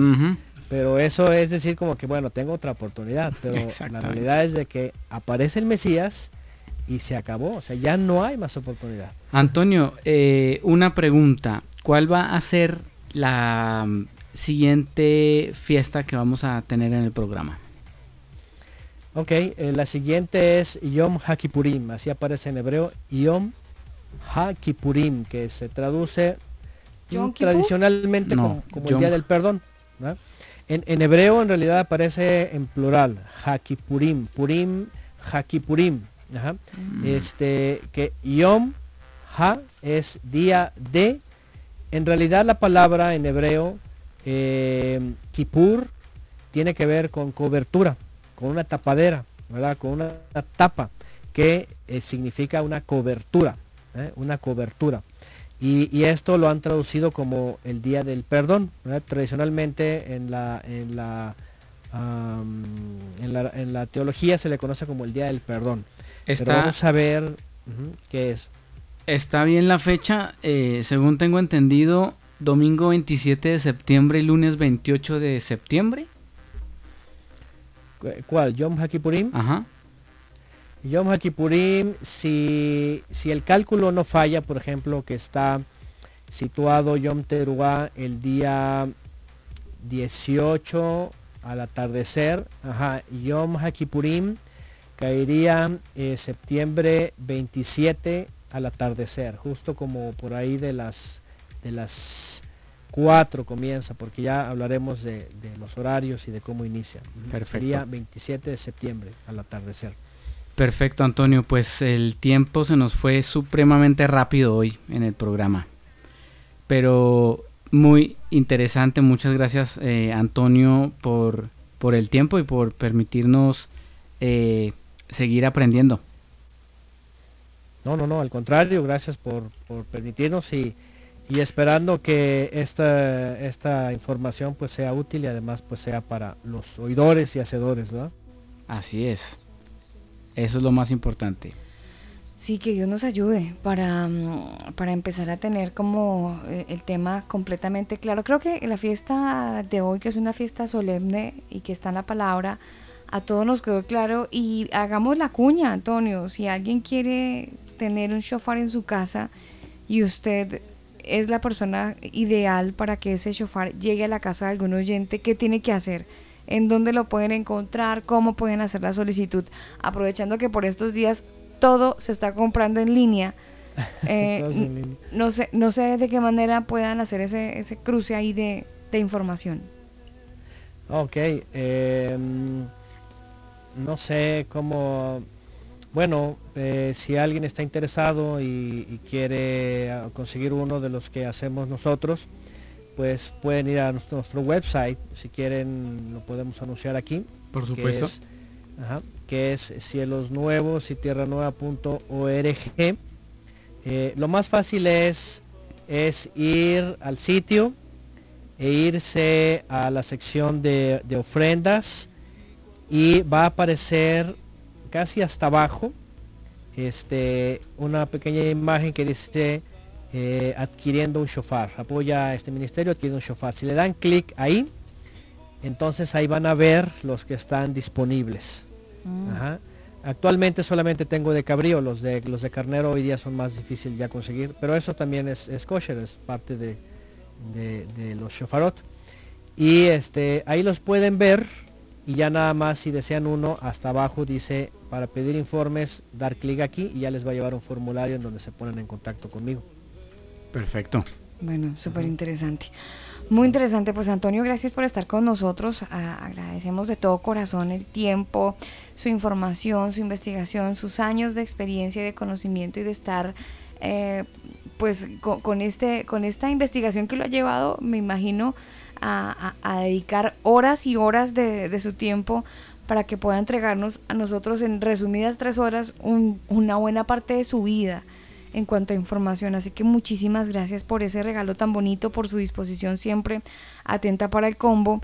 Y bueno, que Dios nos ayude para hacer las cosas como corresponde, Daniel. Así es, que Dios nos ayude para poder ir entendiendo y haciendo, hablando de hacer mañana pesaje. Mañana pesaje. Mañana pesa, sí. Mañana, mañana estaremos con hierbas amargas, vino y el cordero, ¿no? Y matzot también. Ah, el, el Pan sin pan sin levadura. levadura. Pan sin levadura. Sí. Bueno, que, que ya desde ahora, ya desde ahora se puede comer, los que quieran empezar a preparar ya pueden comer. Aquí en casa ya, ya estamos comiendo con matzot también. Ah, ese era el sonido que yo escuchaba por ahí. Estaban comiendo matzot. Ah, eh, vea que uno, como uno se entera de las cosas sin querer queriendo. Antonio, un abrazo. Gracias por estar con nosotros y si Dios quiere, la próxima nos Gracias. estaremos escuchando de nuevo. Claro que sí, gracias a ustedes, muchas bendiciones y buenas noches. Buenas noches. Bueno, para Antonio y para toda la gente que ha estado con nosotros también, muchísimas gracias. El próximo martes regresaremos con más de esta información interesante de las fiestas bíblicas, esta serie que de- desde, el, co- desde el combo hemos estado desarrollando con una gran eh, iniciativa y sobre todo un gran interrogante de poder despejar muchas dudas. Les amamos. Nos despedimos con música de The Afters y esta canción Welcome to the Future. Así nos despedimos con Veros. Gracias por hacer parte de este combo. Y si Dios quiere, mañana nos estaremos escuchando nuevamente en una emisión más de este combo. Chao.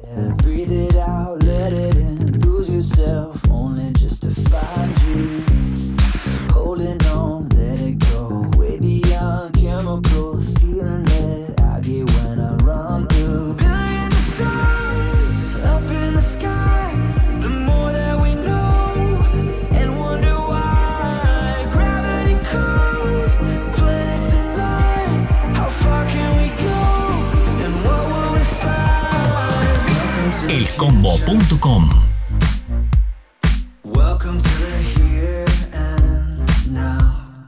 Welcome to the future. What you know, forget about.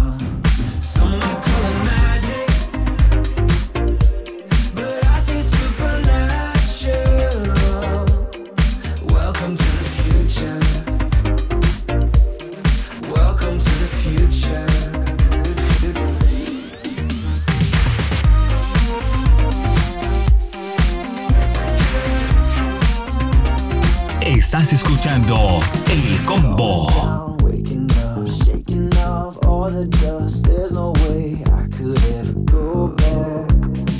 Like a dream, colorful, everything beautiful, stretching out as far as I can see. Yeah. Billion stars up in the sky.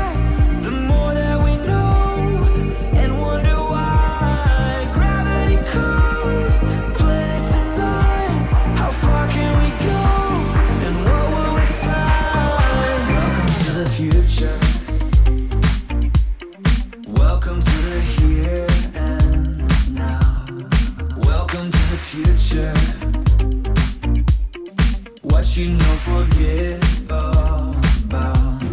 Some I call it magic. But I say supernatural. Welcome to the future. Welcome to the future. The future, the future, the future is here. The future, the future is already here the future the future is here. The future, the future is already here. The future, the future, the future is here. The future, the future is already here. The future, the future, the future is here. The future, the future is already here. Welcome to the future.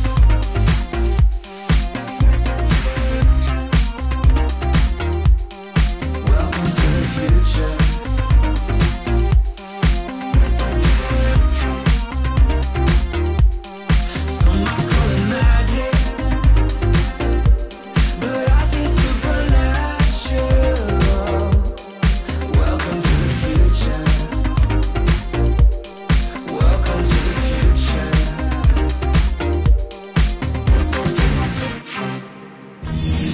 Escucha el combo en Spotify, Apple Music, Google Music. Nosotros te acompañamos. Los comentarios vertidos en este programa hacen parte de la investigación de nuestros invitados. Lo invitamos a descubrirlo. Bienvenido a la serie Fiestas Bíblicas. Este programa no contiene mensajes de violencia. Las situaciones, nombres, personas y lugares descritos en este programa son producto de la ficción. Cualquier parecido con la realidad es pura coincidencia. El combo.